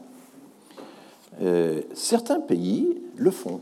Certains pays organisent ce suivi individuel des données dans un système binational ou multilatéral, et c'est le cas de la Norvège, de la Suède et du Danemark, qui ont des accords sur l'interconnexion de leurs registres municipaux. Et si vous êtes un Suédois que vous déménagez en Norvège, vous êtes suivi dans un registre de population euh, qui est en fait fusionné. Euh, voilà, y compris s'il s'agit d'un immigré. Donc on peut suivre la trajectoire résidentielle des immigrés d'un pays à l'autre à l'intérieur de la Scandinavie. Enfin, à ma connaissance, ce sont là les seuls fichiers de population binationaux au niveau européen et des cas très particuliers. Je rappelle que la France, la Grande-Bretagne et les États-Unis ont en commun de, ne pas avoir de registre de population municipaux. On n'a pas le droit d'avoir un registre de population qui enregistre la totalité de la population. Il y a des registres électoraux, il y a des registres de permis de conduire, etc. en France, mais il n'y a pas de registre complet de la population comme ça existe en Espagne, en Italie, en Belgique, dans toute l'Europe, euh, jusqu'à la Finlande. Ça n'existe pas chez nous. Et c'est une donnée importante. Quand on rencontre des collègues statisticiens étrangers, on, essaie de faire d'ouvrir une enquête sur un nouveau sujet, et nos collègues euh, scandinaves disent mais il n'y a qu'à interroger nos fichiers, et ils sont tous interconnectés. En Finlande, le fichier, euh, euh, le registre du cancer, les impôts, l'éducation nationale, le numéro INSEE, l'équivalent numéro INSEE, là, tout ça c'est interconnecté. Et lorsque vous faites un excès de vitesse en Finlande, eh bien, votre amende est proportionnelle à vos revenus parce qu'il y a une interconnexion entre le fichier des impôts et, votre, et, le policier a un accès particulier sécurisé à ce fichier et il sait vous mettre l'amende proportionnelle à vos revenus. Donc vous voyez, il y a quand même des, des aspects de justice. Euh, mais si on commençait, nous en France, à faire le dixième le dixième du dixième de ça, euh, vous imaginez évidemment les réactions, donc c'est totalement impossible. Donc du coup, nous payons tous la même amende pour le même euh, excès de vitesse, quelle que soit la cylindrée. Voilà, alors évidemment, les critiques adressées par Massé à la statistique fédérale américaine ne consistent pas à dire qu'elle fait mal son travail, elles consistent à marquer les limites de son champ d'action et à justifier ainsi le recours à des enquêtes de recherche approfondies. Si je suis dans une agence de financement américaine et que je lis l'article de Massé, je suis convaincu que ça vaut le coup de financer son projet. Euh, donc il ne faut pas en réalité demander à la statistique publique courante, la statistique courante, autre chose que ce qu'elle peut donner, et par statistique courante, j'entends euh, les grandes opérations régulières comme le recensement ou l'enquête emploi qui tourne en continu en France. Il doit y avoir 100 000 personnes à peu près chaque année qui répondent à l'enquête emploi, et c'est une grande source évidemment fondamentale. Ça, c'est la statistique courante. Mais il existe, en dehors euh, de cette euh, statistique standard, une statistique de recherche plus approfondie à laquelle l'Institut statistique national peut contribuer en coopération avec un institut comme l'INED par exemple, et les instituts nationaux donc peuvent euh, s'allier aux chercheurs pour élaborer de temps en temps, de temps en temps des euh, études, des enquêtes plus sophistiquées qui utilisent par exemple des grilles chronologiques permettant de retracer les parcours familiaux, résidentiels, professionnels, etc., migrants compris. Alors l'idéal, ce serait de réinterroger les mêmes personnes au fil du temps, de faire une enquête longitudinale, mais euh, il faut quand même le savoir, ces enquêtes à biographie multiple sont euh, trop coûteuses pour qu'on puisse les inscrire dans le programme régulier de la statistique courante. Là, il y a des arbitrages à faire. Alors, à y regarder de près quand même, et j'ai déjà fait allusion, le dispositif du Mexican Migration Project a quand même du mal à garantir la représentativité de ces échantillons par exemple, sont exclus de l'enquête euh, par construction. Sont exclus les migrants qui sont partis seuls, ou les ménages qui ont migré en bloc, qui ne reviennent pas aux fêtes de Noël, qui ont pratiqué une migration de rupture. Et euh, il y en a pas mal. Euh, on ne sait pas trop justement combien. C'est ça le problème. Et, donc, on a beau euh, concentrer les entretiens en décembre, janvier pendant les fêtes de Noël, enfin, euh, tous les migrants ne reviennent pas au pays pendant cette période de l'année. Et la fréquence de ce genre de visite fait justement partie des thèmes qu'on voudrait étudier. Euh, c'est ce qu'on appelle les comportements transnationaux. Et donc, du coup, par ce biais, eh bien, on surestime la migration circulaire, puisqu'on ne voit par définition que les gens qui, reviennent, et on sous-estime la migration qui est installée définitivement, euh, la diaspora euh, fixe. Euh, voilà. Et il faut quand même fouiller assez attentivement les publications de l'Observatoire de Massé pour découvrir des allusions vraiment précises à ces problèmes qui sont de toute façon inévitables. Mais enfin, voilà. Bon, c'est pas surprenant, la migration, ben, c'est justement une réalité mouvante. Et l'objectif d'une traçabilité intégrale de tous les parcours entre les pays est inaccessible. Alors c'est un peu ce qu'essaie de faire Frontex avec euh, le, digital, hein, la prise des empreintes. Enfin, euh, cet idéal a beau être caressé par les agences de contrôle des frontières comme Frontex, elle ne sera euh, jamais qu'un rêve.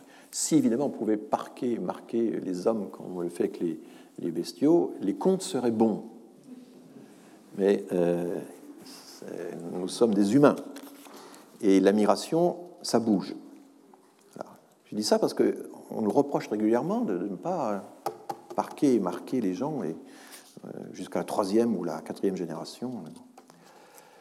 Alors, depuis cette date, depuis euh, que ce propos de Massé a été publié, il a vieilli sous sa propre influence, hein, ce qui est une bonne chose, et plusieurs instituts nationaux donc, ont enclenché des enquêtes longitudinales sur les parcours migratoires sous les deux formes possibles, la réinterrogation des mêmes personnes au fil du temps, pendant plusieurs années. C'est ce que les techniciens des enquêtes appellent les enquêtes prospectives, c'est du longitudinal mais prospective. Il faut que le responsable de l'enquête vieillisse en même temps que ses enquêtés et soit capable de les suivre au cours du temps. Et on a des enquêtes prospectives. La fameuse enquête longitudinale de Wisconsin, commencée dans les années 45, ben, elle existe toujours.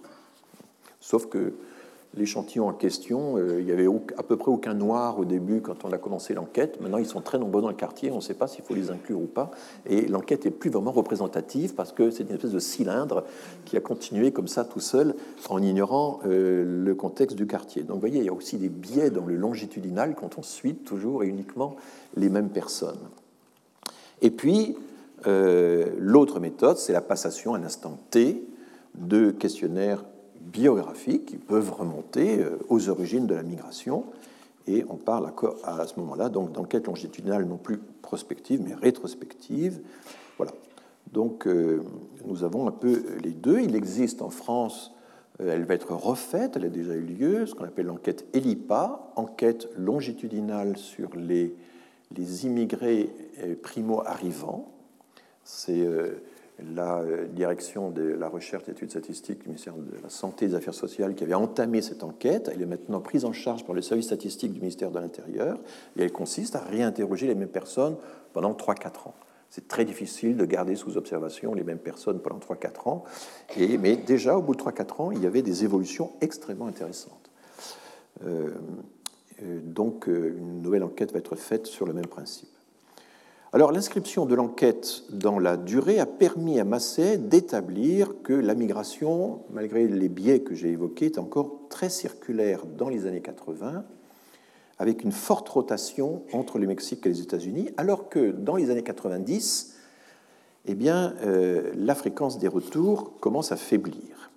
Et interrogé en 2018, alors là il s'exprime en espagnol, euh, parfait, interrogé en février 2018 par le Colegio de, México, qui est une sorte de HESS euh, mexicaine, euh, Massé a livré son diagnostic sur la situation actuelle de la migration mexicaine. C'est un, entretien qui date de février 2018. Seuls les immigrés titulaires d'un titre de séjour peuvent désormais circuler entre les États-Unis et le Mexique et revenir s'établir le moment venu dans leur pays d'origine ce qui tend à réduire la part des immigrés légaux aux États-Unis. Il n'y a quasiment plus de mouvements de migrants sans papier à la frontière mexicaine. Depuis la récession de 2008, ce nombre est quasiment devenu nul. La, migration nette des sans-papiers à la frontière mexicaine est, quasiment nulle. Hein. C'est ce que Massé a montré à plusieurs reprises. Et c'est au moment où euh, euh, les, sans-papiers ont quasiment disparu à la frontière mexicaine que Donald Trump veut construire le mur. C'est un paradoxe tout à fait extraordinaire que Massé souligne très fortement dans cette interview. Si euh, vous euh, êtes hispanophone, vous pourrez l'écouter. voilà, donc il n'y a quasiment plus de mouvement clandestin à la frontière. Et ceux qui sont déjà sur place aux États-Unis, au moins 8 millions de Mexicains, hein, et de Mésoaméricains, ben, ils sont piégés, ils ne repartent pas, de peur de ne pas pouvoir revenir. Donc ceux qui ont des papiers peuvent rentrer chez eux tranquillement et il y a à peu près un tiers qui le font, c'est le rythme normal, ils ont réussi leur petite affaire, ils reviennent dans leur euh, petite patrie, et ceux qui sont sans papiers sont bloqués, sont piégés, ils restent. Et donc vous avez un résultat qui est le contraire de celui euh, souhaité par les États-Unis, qui serait avoir plus de gens avec papier et moins de gens sans papier. Et en fait, la politique de visa et euh, la clôture des frontières aboutit au résultat inverse. C'est une démonstration extraordinaire que donne Massé. Ben, il se passe un peu la même chose chez nous, en réalité. Et une enquête fondée sur le même principe que celle de Massé va apporter euh, la même chose. Alors, je vais passer à ça et donc vous raconter un petit peu. Il y a deux grandes enquêtes qui ont imité le système de Massé en le développant. Il y en a une dont je parlerai assez peu, c'est une première tentative, déjà assez ancienne, un peu contemporaine des travaux de Massé, c'est ce qu'on appelle l'enquête push-pull, donc facteur d'attraction et de répulsion, qui a été pratiquée par le NIDI. Le NIDI, c'est l'Institut néerlandais interdisciplinaire de démographie, c'est l'INED euh, néerlandais, le NIDI qui est à La Haye. Et le NIDI a obtenu un financement d'Eurostat pour faire, pour la première fois en Europe, c'était vraiment la première fois que ça se faisait, une enquête à la fois au pays de départ et au pays d'arrivée pour étudier la migration. Il y avait à peu près 1200-2000 ménages par pays. Et vous voyez les dispositifs, six pays d'origine, trois pays de destination et deux pays d'origine pour un même pays de destination.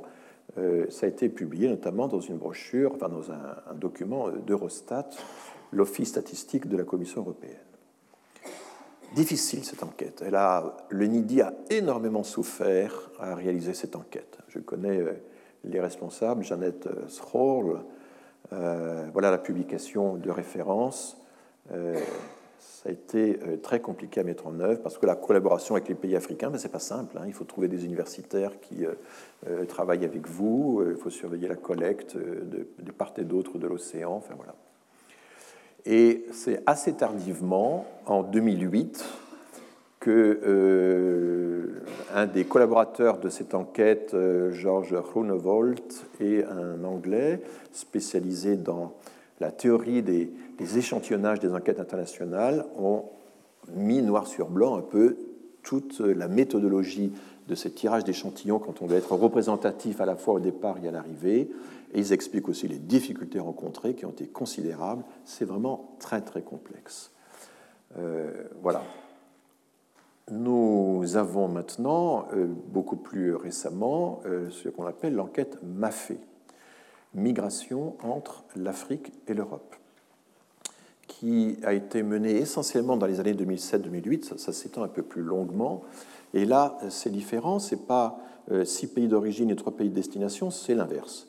Et c'est intéressant de comparer, par exemple, les Sénégalais qui migrent en France avec les Sénégalais qui migrent en Espagne ou ceux qui migrent en Italie. Hein. C'était un peu ça l'idée, c'était de comparer à origine égale les comportements dans les pays de destination. Euh, enquête euh, très complexe, les articles de référence, alors c'est Chris Beauchemin, donc, euh, qui est le responsable de l'unité migration à, l'INED, qui a endossé, a conçu, l'homme formé à Princeton, hein, qui a conçu cette enquête qu'il a porté sur ses épaules. C'est un travail d'une lourdeur considérable. Et il a publié un article manifeste sur la méthode, un manifeste pour des approches quantitatives multisituées de la migration internationale.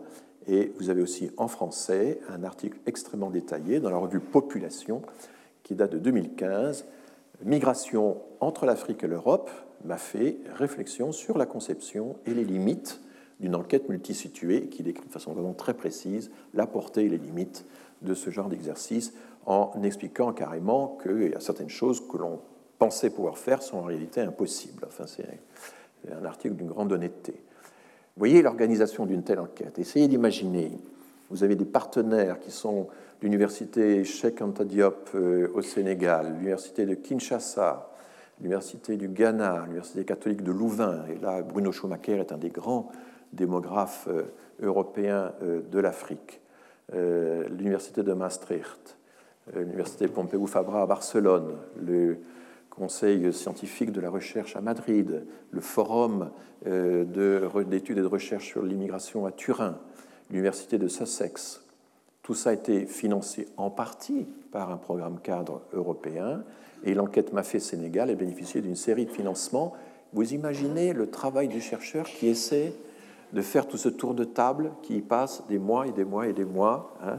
Et pendant ce temps, sa carrière est stoppée parce qu'il ne publie pas. je veux dire, euh, euh, il, non, mais il y a un travail considérable à organiser tout ça. C'est pas, euh, ça et dans le système de recherche français, c'est moins facile que dans le système de recherche américain, quand même. Il faut, faut bien se dire ça. Donc, il y a aussi le, une FSP, le Fonds de solidarité prioritaire des affaires étrangères, qui a contribué un peu à, tout ça. Voilà alors, pourquoi j'ai de ça? Parce que j'ai lu, je suis tombé sur récemment, par devoir professionnel, je lis tout, y compris euh, les sites d'extrême droite, et je suis tombé l'autre jour sur un article qui datait du mois de juillet 2017. Comment l'INSEE et l'INED manipulent les chiffres de l'immigration. Je vous lis juste les débuts. Pour pouvoir poursuivre sa politique immigrationniste sans encombre et sans que la population de souche ne se révolte, la classe dirigeante met en œuvre différentes techniques de propagande et d'intoxication. L'une des principales consiste à manipuler les chiffres concernant l'immigration qu'elle choisit de rendre publics, etc., etc. Et je vous passe le reste de l'article où tout à peu près est faux. On dit que l'INSEE mélange euh, les étrangers, les immigrés, que l'INSEE ne distingue pas la seconde génération, que l'INSEE, etc. Enfin bon, et, tout ça est faux. Mais euh, vous imaginez, nous, les chercheurs, régulièrement euh, subissant ce genre de suspicion, qui quand même, quand on y réfléchit bien, attentatoire à notre honneur professionnel, hein, consistant à dire vous passez votre temps à servir les intérêts de la classe dirigeante. Eh bien non, des gens comme euh, Chris Beauchemin, ils ont passé leur temps à faire autre chose. Mais justement, c'est ça qu'on nous reproche, de ne pas passer notre temps à documenter le grand remplacement et de travailler à des choses complètement comment dire, euh, superflu. Par exemple, savoir est-ce que les femmes migrent de la même façon que les hommes. C'est cité comme un exemple de recherche complètement futile par l'article en question. Ben si, c'est quand même important de savoir euh, comment euh, le genre, je suis désolé d'utiliser ce, comment les analyses de genre nous rendent attentifs au destin inégal des hommes et des femmes dans la migration. Et ce n'est qu'un exemple, mais j'aurai l'occasion de revenir évidemment plus précisément sur ces questions. Alors le principe de l'enquête m'a fait, je vais rapidement, c'est que ben, les personnes qui partent, dont une partie reviennent, doivent être comparées à celles qui n'émigrent pas. c'est ce que je reprends la formulation de Chris Beauchemin. Et euh, il faut donc comparer les personnes parties à l'étranger avec celles restées sur place et on va étudier les effets de la migration internationale sur tous les parcours des individus. Alors cet impératif de comparaison il avait déjà été énoncé euh, superbement par des quantités d'auteurs, évidemment, dont Douglas Massey. Mais le problème, c'est de mettre ça en œuvre, c'est de trouver la méthode. Et là, il faut comparer des personnes qui vivent dans des pays différents.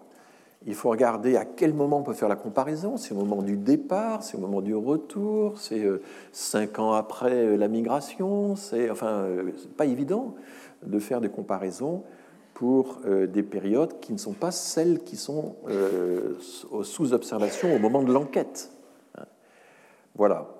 Et il arrive, euh, Chris Beauchemin, de façon tout à fait honnête, à, nous dire eh bien, la constitution d'un échantillon représentatif pour une enquête visant à atteindre des migrants internationaux représente, dans la plupart des pays, un défi quasiment impossible à relever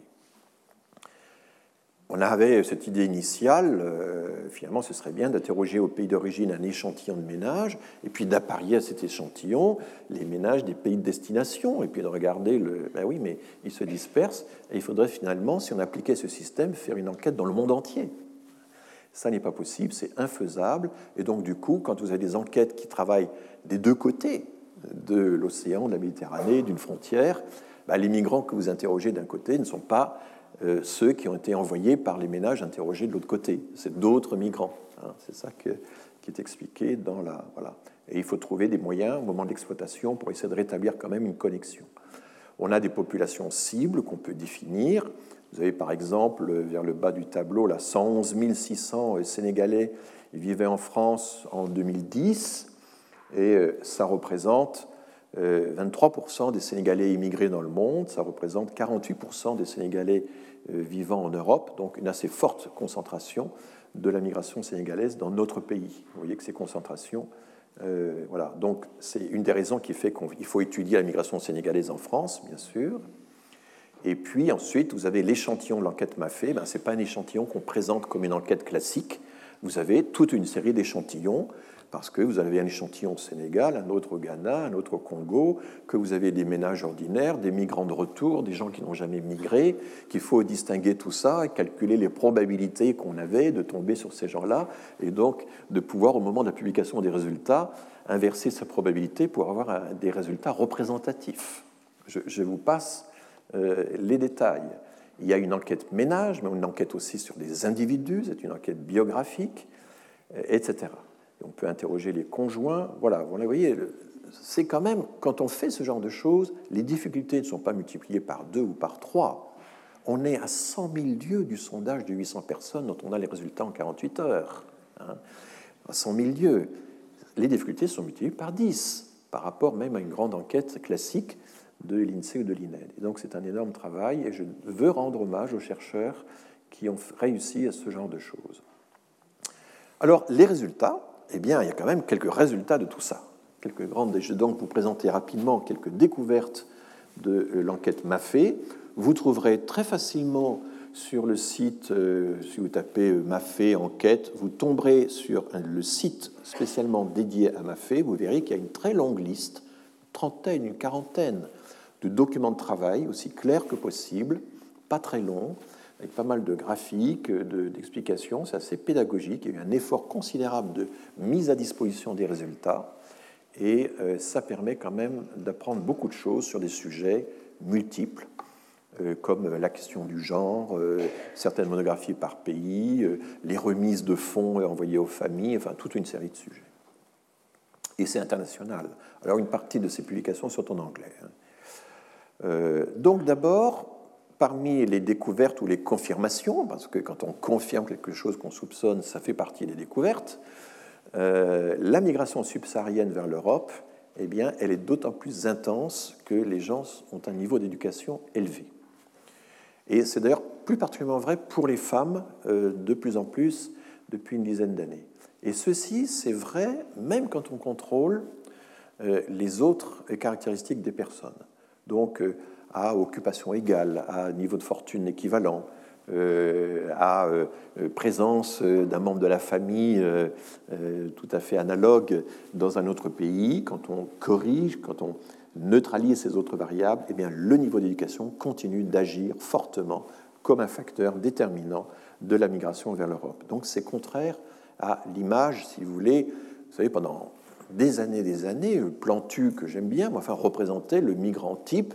C'était le Sahélien avec son petit bonnet, euh, soit dans son désert euh, euh, près de son arbre desséché, soit en France. Enfin, eh bien, ça n'est plus ça. Hein. L'image type du migrant subsaharien, ça n'est pas le petit homme décharné avec son bonnet dans le désert. alors, comment expliquer que le niveau d'éducation joue à ce point? Sur la décision de migrer Eh c'est que la migration un coût important pour les Africains, vu le niveau de vie. La migration est sélective partout, tout le temps, mais elle est particulièrement sélective en Afrique subsaharienne.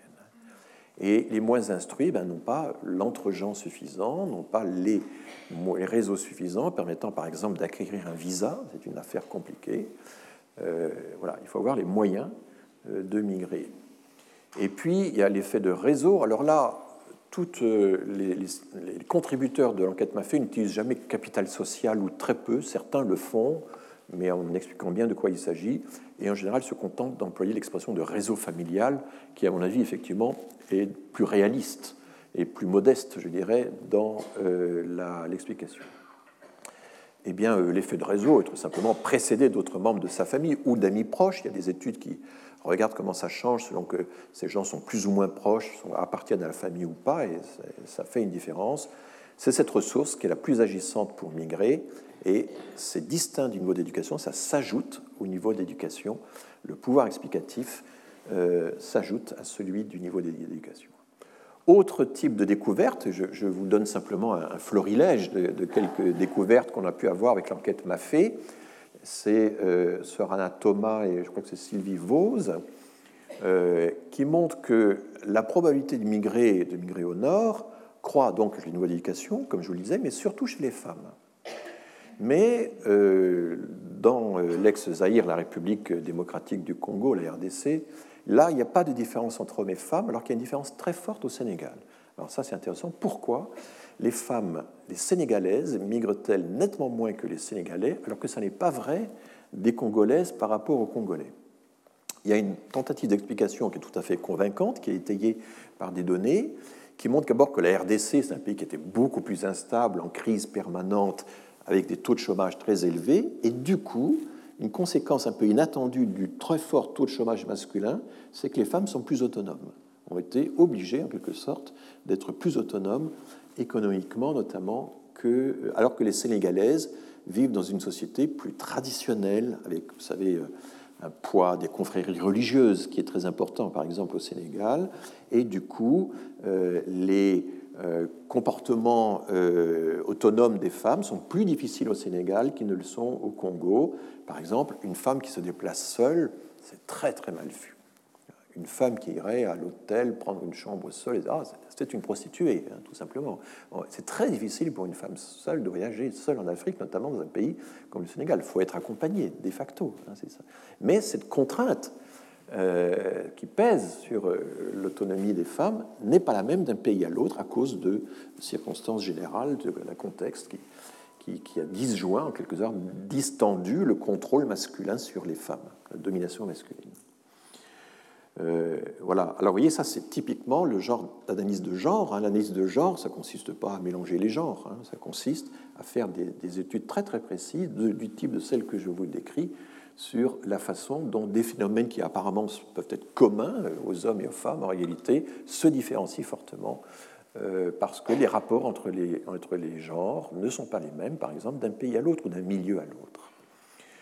Euh, m'a fait euh, montre de façon très précise, là je n'entre pas du tout dans le détail de la, démonstration, qui est tout à fait euh, rigoureuse, que finalement les Sénégalaises suivent leur mari dans les déplacements dans l'immigration, bien plus que les Congolaises, qui sont souvent, plus souvent, dans la position de pionnière, c'est-à-dire être le premier membre de la famille à migrer, et c'est elle qui, qui, ouvre la voie, ce qui est très rare chez les Sénégalaises.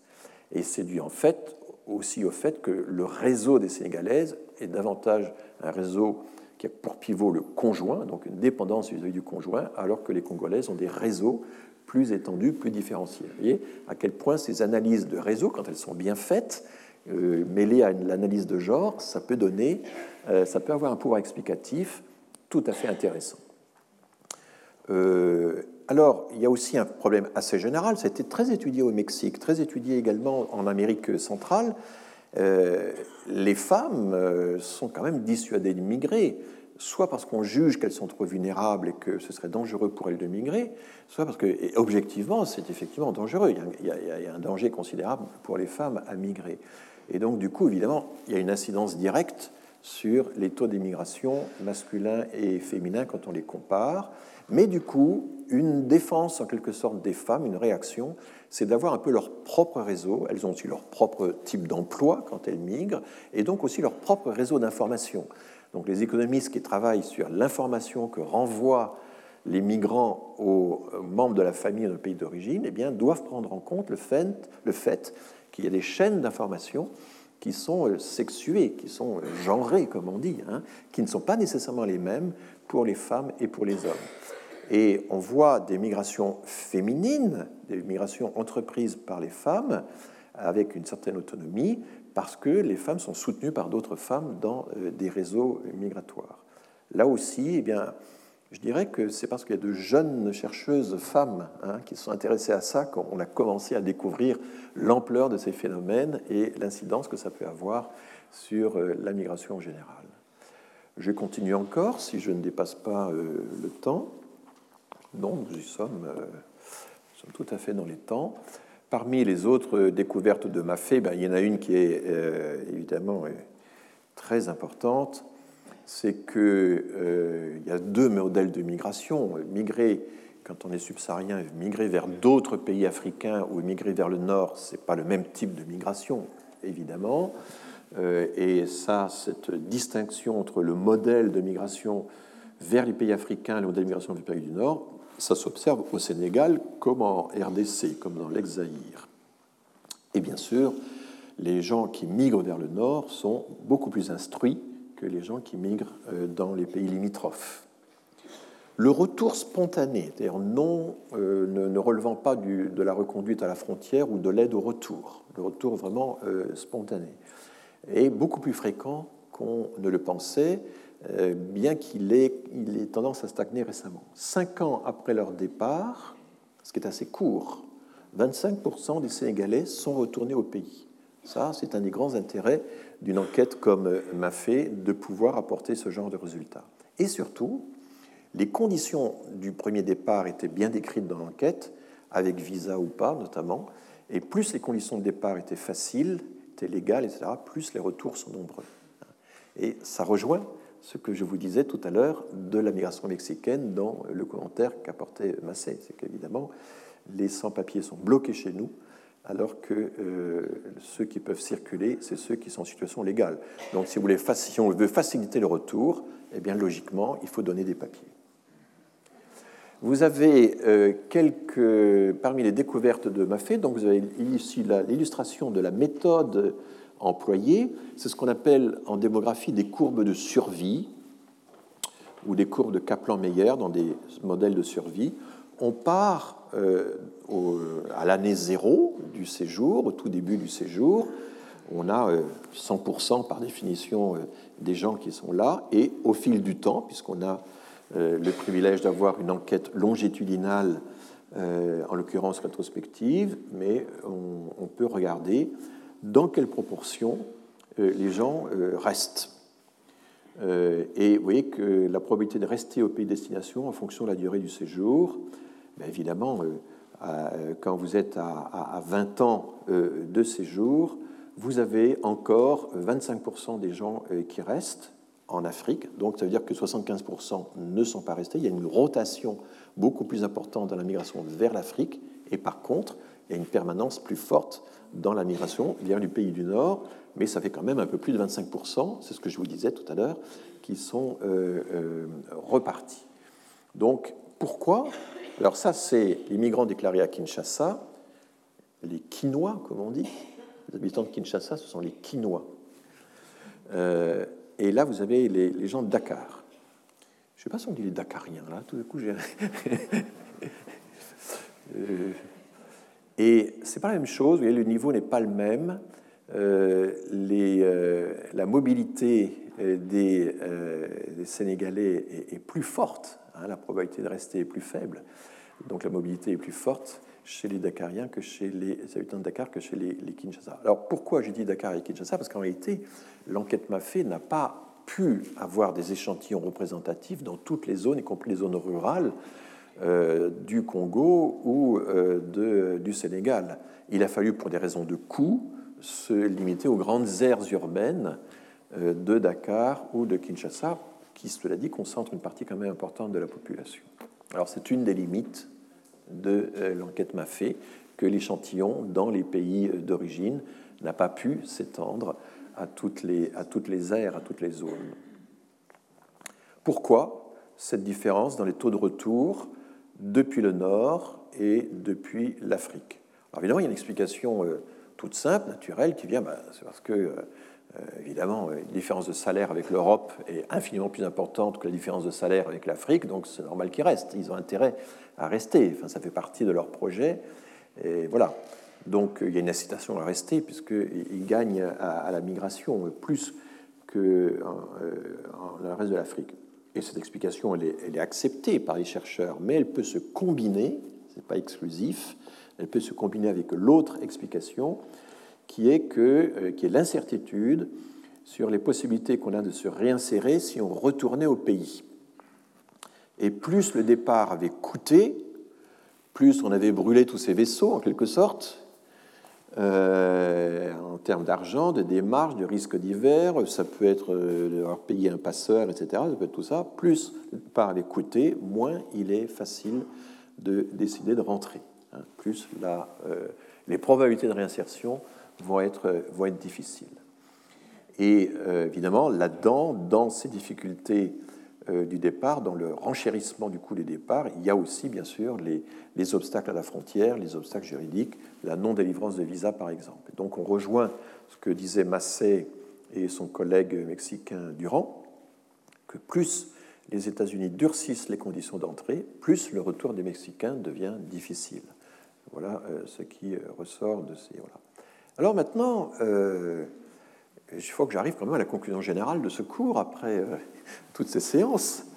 Euh, il y a un certain nombre de lacunes dans euh, la grande fresque, dans le tableau général des théories de la migration que Massé nous a présenté.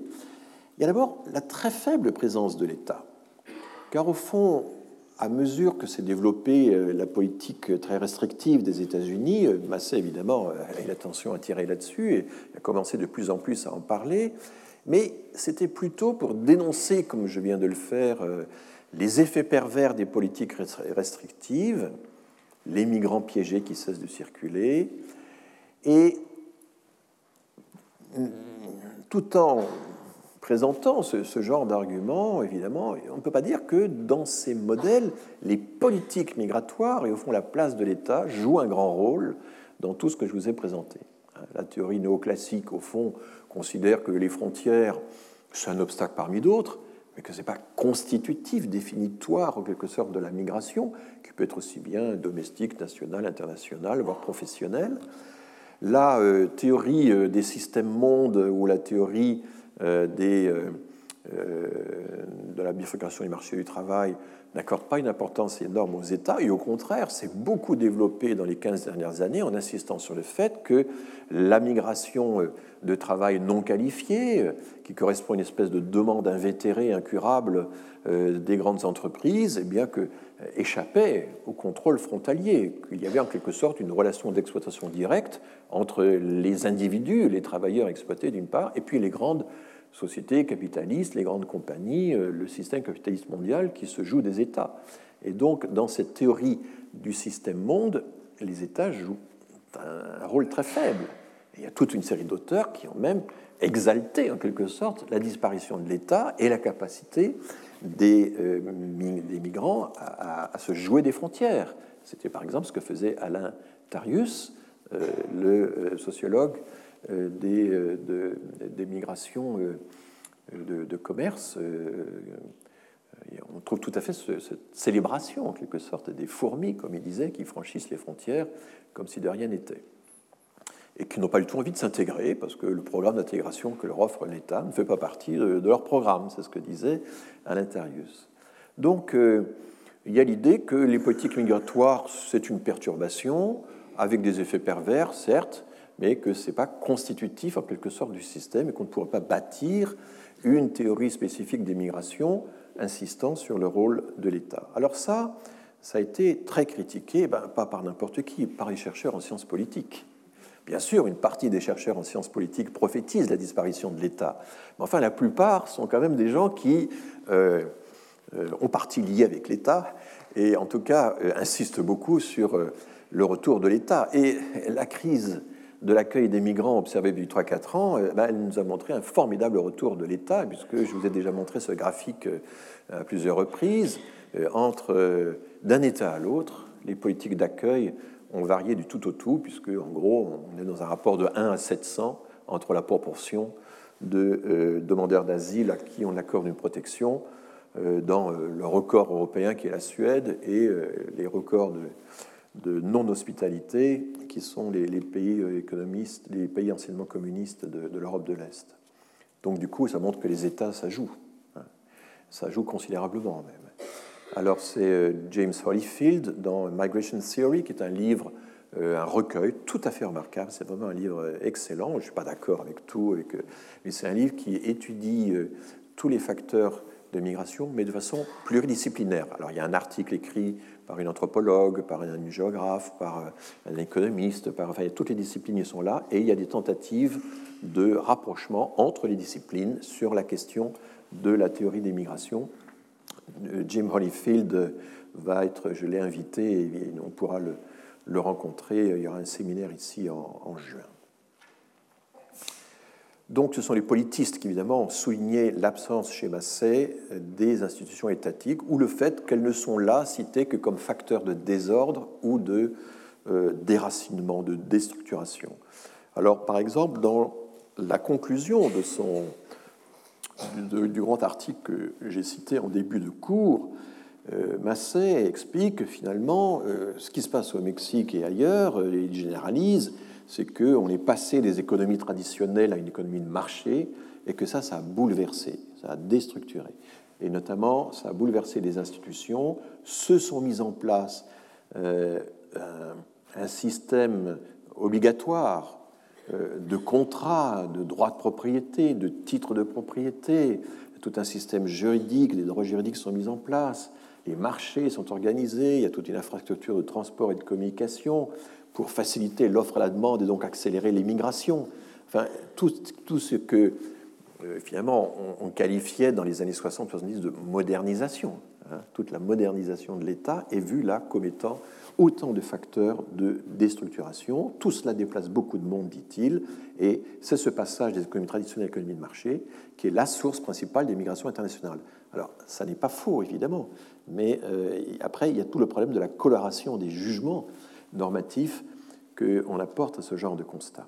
On reste quand même, et moi ça me frappe beaucoup, assez dans le modèle mécanique des théories du développement ou de la modernisation des années 60-70 qui font au fond des, individus eh ben, de l'allumaille de fer qui est déplacé au gré euh, des, grandes, des grands mouvements euh, euh, sociaux, de, de l'industrialisation, la, la, mobilité comme produit de la modernisation, alors que dans la période plus récente, celle des années 70, celle des années 80, que Massé lui-même a illustré, on passait, et c'est ce que raconte très bien Alan Simmons, Alan Simmons, c'est l'auteur du premier chapitre que Victor Pichet met en tête de son anthologie des théories de la migration. Cette anthologie, publiée en français, hein, dont je vous ai parlé aux éditions de l'INED, Victor Pichet, le chercheur canadien, a mis en tête euh, ce texte de Alan Simmons qui fait en quelque sorte une sorte, enfin, qui fait une historiographie des modèles et qui dit bah, au début, les modèles étaient très mécanistes. Ils, étaient très, euh, ils traitaient les individus comme des éléments passifs, euh, jouaient de la modernisation, de l'industrialisation, etc. Et c'est comme ça qu'on pouvait dicter des lois de la migration. Euh. Et puis, dans un deuxième temps, on est passé à un modèle qu'il appelle cybernétique, où là, on est plus dans du réseau, dans des voies qui sont frayées, dans de la rétroaction, dans tous ces concepts qui sont d'un autre type, évidemment, euh, mais qui sont d'une certaine manière un développement de modèles physicalistes, enfin, d'application aux sociétés humaines de euh, mécanismes, certes plus élaborés avec les rétroactions que simplement le déplacement push-pull. Alors, euh, Massé oscille un peu entre, entre, entre les deux modèles. Mais en 2012, alors je ne l'ai pas cité, oui, en 2012, je dis toujours dans l'article de 2012, mais je ne sais pas si j'ai cité quelque part. En 2012, Massé, euh, euh, donc c'est récent, 2012, hein, par rapport à tous les articles que j'ai cités, a publié un, article qui s'appelle Pour une théorie intégrée des migrations internationales, et euh, dans laquelle, pour la première fois, il cite finalement les politistes qui mettent en relief des phénomènes dont lui-même n'avait finalement jamais parlé. Il cite Jopke, je crois que c'est Christian Jopke, qui euh, a écrit un article fameux Why liberal states accept unwanted immigration. Pourquoi, de façon un peu systématique, les grandes démocraties libérales ont-elles toujours plus de migrants qu'elles n'en voudraient? Ont-elles toujours plus de migrants que ce que voudraient les opinions publiques, plus de migrants que ce que voudraient les politiques? C'est ce qu'on appelle le policy gap, c'est ce décalage dont vous avez déjà parlé entre la production légale, normative, politique, les discours, etc., des politiques, et puis finalement le résultat, les outcomes. Hein, il y a les outputs, il y a les outcomes, c'est deux types de production. Ah ben, les outcomes, c'est le nombre de migrants qu'on reçoit réellement, et c'est toujours plus important que ce qu'on avait voulu, que ce qu'on avait cru, et pour plusieurs raisons qu'il faut analyser. Et là, il y a plusieurs théories qui s'affrontent, et, y compris chez les politistes. Il y a ceux comme Meyers qui disent, mais finalement, les politiques migratoires, c'est le résultat de toute une série de coalitions d'intérêts, de lobbies, et il va décrire ça de façon extrêmement précise, et puis essayer aussi de les dater, de les coder, d'instrumenter, de, enfin de, démontrer le fait que euh, les variations euh, du nombre de migrants qu'on accueille sont liées à la constitution de lobbies. Et dans certains cas, il y arrive, évidemment. Quand on cherche bien à prouver quelque chose, il y a quand même une chance qu'on y arrive. Mais euh, il le fait avec un, art de la démonstration qui, est quand même assez impressionnant. Donc c'est un des grands spécialistes des coalitions d'intérêts.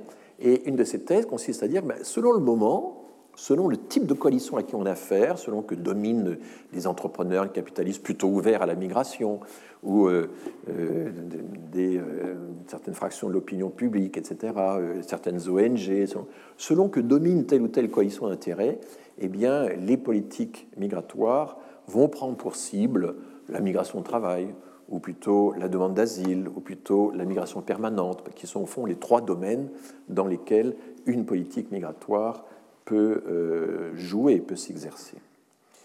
Et Massey reconnaît aussi dans cet article tardif le rôle des facteurs institutionnels. Il fait tout un tableau pour essayer d'expliquer comment, à travers le monde, ces choses-là peuvent varier. Et la France figure dans le tableau.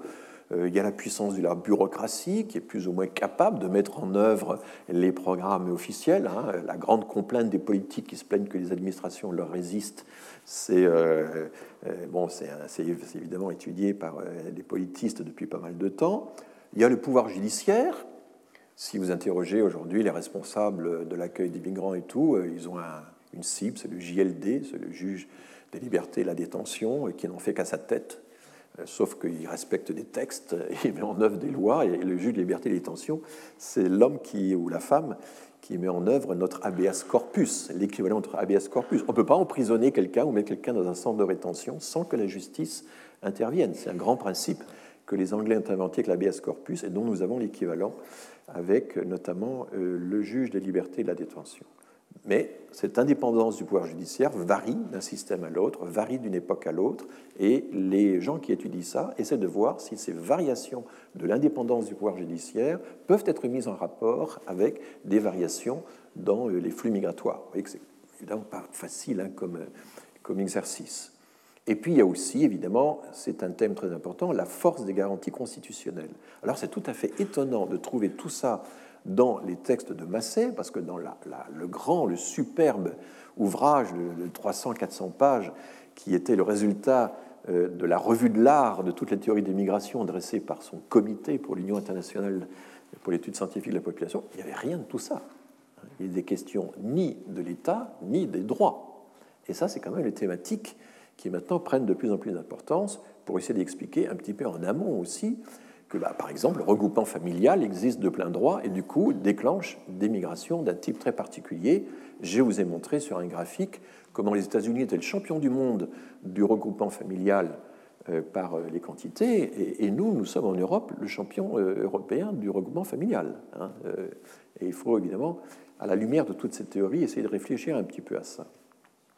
Il y a un auteur qui a joué un grand rôle dans le fait qu'on a remis l'État to put back the, state in. On a remis l'État au cœur du tableau, sur le devant de la scène. Hein. C'est Aristide Zolberg, qui est décédé il y a quelques années, qui était d'abord un grand spécialiste du fonctionnement des États africains et qui peu à peu euh, a écrit euh, un très grand livre, c'est un très beau livre, c'est un livre tout à fait passionnant, A Nation by Design. Euh, qu'est-ce que ça veut dire? Ça veut dire une nation à dessein, qui a été construite à dessein, délibérément, qui n'a pas été construite au hasard. C'est l'idée que avant les années 20, avant que le nativisme, le mouvement nativiste n'impose une une, régulation extrêmement sévère des flux migratoires, avec les fameux quotas par origine, eh bien, il y avait déjà une régulation. C'est la grande thèse de Zolberg. Il n'y avait pas le laisser-faire, comme on dit en anglais. Il n'y avait pas le laisser-faire, il y avait déjà une régulation, mais d'un type particulier, avec des coalitions, d'acteurs particuliers, et avec en particulier, avec surtout, évidemment, au centre du système, le blanc, euh, et, tous les cercles concentriques dégradés euh, dont le blanc était, euh, que le blanc devait dominer. Donc Zolberg raconte tout ça dans son livre, donc la politique migratoire dans la fabrique de l'Amérique, on pourrait traduire ça comme ça. Il se définissait lui-même comme un liberal realiste. Le réaliste, ça veut dire quelqu'un qui, il y a un côté réel politique. Hein. il y a un côté, je vous décris les choses telles qu'elles sont avec le réalisme d'un Hubert Védrine. Quoi. Bon. Euh, mais quand même, je suis libéral.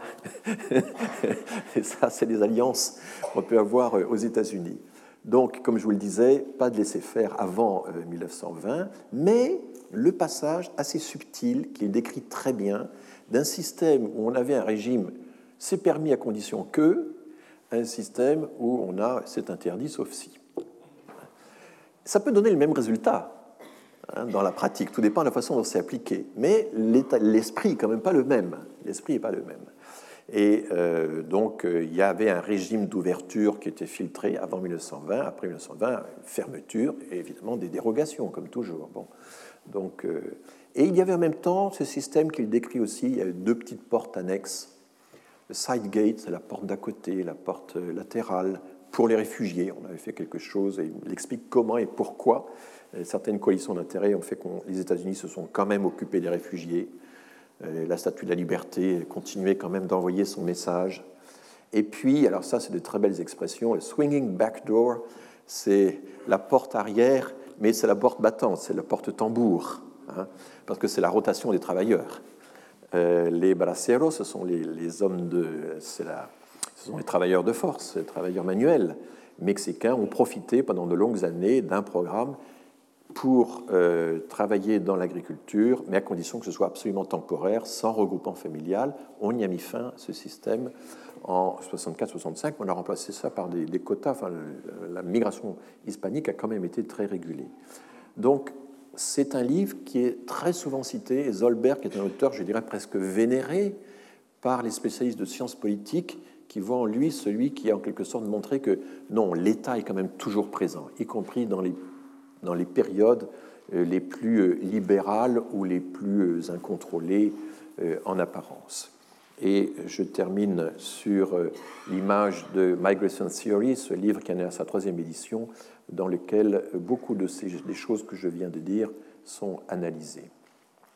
Voilà, alors voilà l'article de Repentir que Massé a écrit en 2012. Je passe et je voulais terminer là-dessus sur le fait que c'est bien beau d'étudier, euh, et aussi la parole des migrants. J'en ai très peu parlé, j'en parlerai davantage les fois prochaines, mais les motifs et les mobiles, c'est pas la même chose. Hein, dans la justice, Il y a les mobiles un peu sombres qu'on prête aux gens, et les mobiles du crime, puis il y a les motifs des juges qui, eux, sont clairs et explicites, ce n'est pas le même registre. Et dans le vieux langage philosophique, le mobile, c'est le penchant, le motif, c'est la raison d'agir. Il faut lire Kant de temps en temps pour se remettre les idées en place. Et donc, euh, le grand problème, c'est qu'entre les motifs de séjour officiel et les mobiles euh, des personnes, eh bien, il y a un décalage. Et ce décalage, on peut le mesurer par des enquêtes, comme l'enquête ELIPA, qui est actuellement au ministère de l'Intérieur, qui montre que certes, on a la migration de travail, catégorie officielle, vous voyez là, et que évidemment la migration de travail se retrouve surtout chez les gens qui, lorsqu'on les interroge, déclarent qu'ils sont venus pour trouver du travail. c'est logique. Et puis vous avez aussi les réfugiés. Ben oui, les réfugiés sont surtout parmi les gens qui euh, disent qu'ils sont venus là à cause de l'insécurité, des troubles politiques ou pour sauver leur vie et celle de la famille. Mais vous avez des quantités de gens qui sont là au titre de la migration familiale parce qu'ils sont classés comme ça par euh, le système administratif, mais qui en réalité ont bien d'autres motivations. Et c'est toutes ces zones oranges où vous voyez, c'est un peu un catalogue à l'après-vert, c'est très difficile évidemment, ce sont des questions ouvertes qu'on a un peu classées comme ça vaguement, que là-dedans, il y a les études, il y a l'avenir des enfants, il y a le désir assez général de changer de vie, euh, la catastrophe climatique, on en parle tout le temps beaucoup, mais c'est quasiment rien. Et dans les enquêtes plus récentes, c'est la même chose. Euh, voilà. Et puis bien sûr, il y a toujours suivre ses parents, etc. Ou suivre le conjoint. Et puis, euh, vous avez ici une autre enquête, je termine là-dessus, qui est, euh, aurait été récemment publiée. Là, ce sont les enquêtes faites sur les migrants en transit dans des pays comme la Tunisie, par exemple, ou le Maroc. Des enquêtes spéciales ont été faites. Là encore, vous avez encore une autre type de raison du départ, les push factors, et bien sûr la thématique des droits intervient, la thématique de la violence ou de l'insécurité, mais aussi, bien sûr, euh, les réseaux, le réseau familial, euh, le fait que euh, la chaîne se perpétue, tout le monde faisait la même chose déjà autour de moi, alors moi j'ai suivi le courant, enfin bon, on retrouve tout ça, mais en même temps la thématique des droits bien sûr, euh, intervient et je crois qu'il était important de terminer là-dessus. Merci beaucoup pour votre assiduité. Retrouvez tous les contenus du Collège de France sur www.colège-2-france.fr.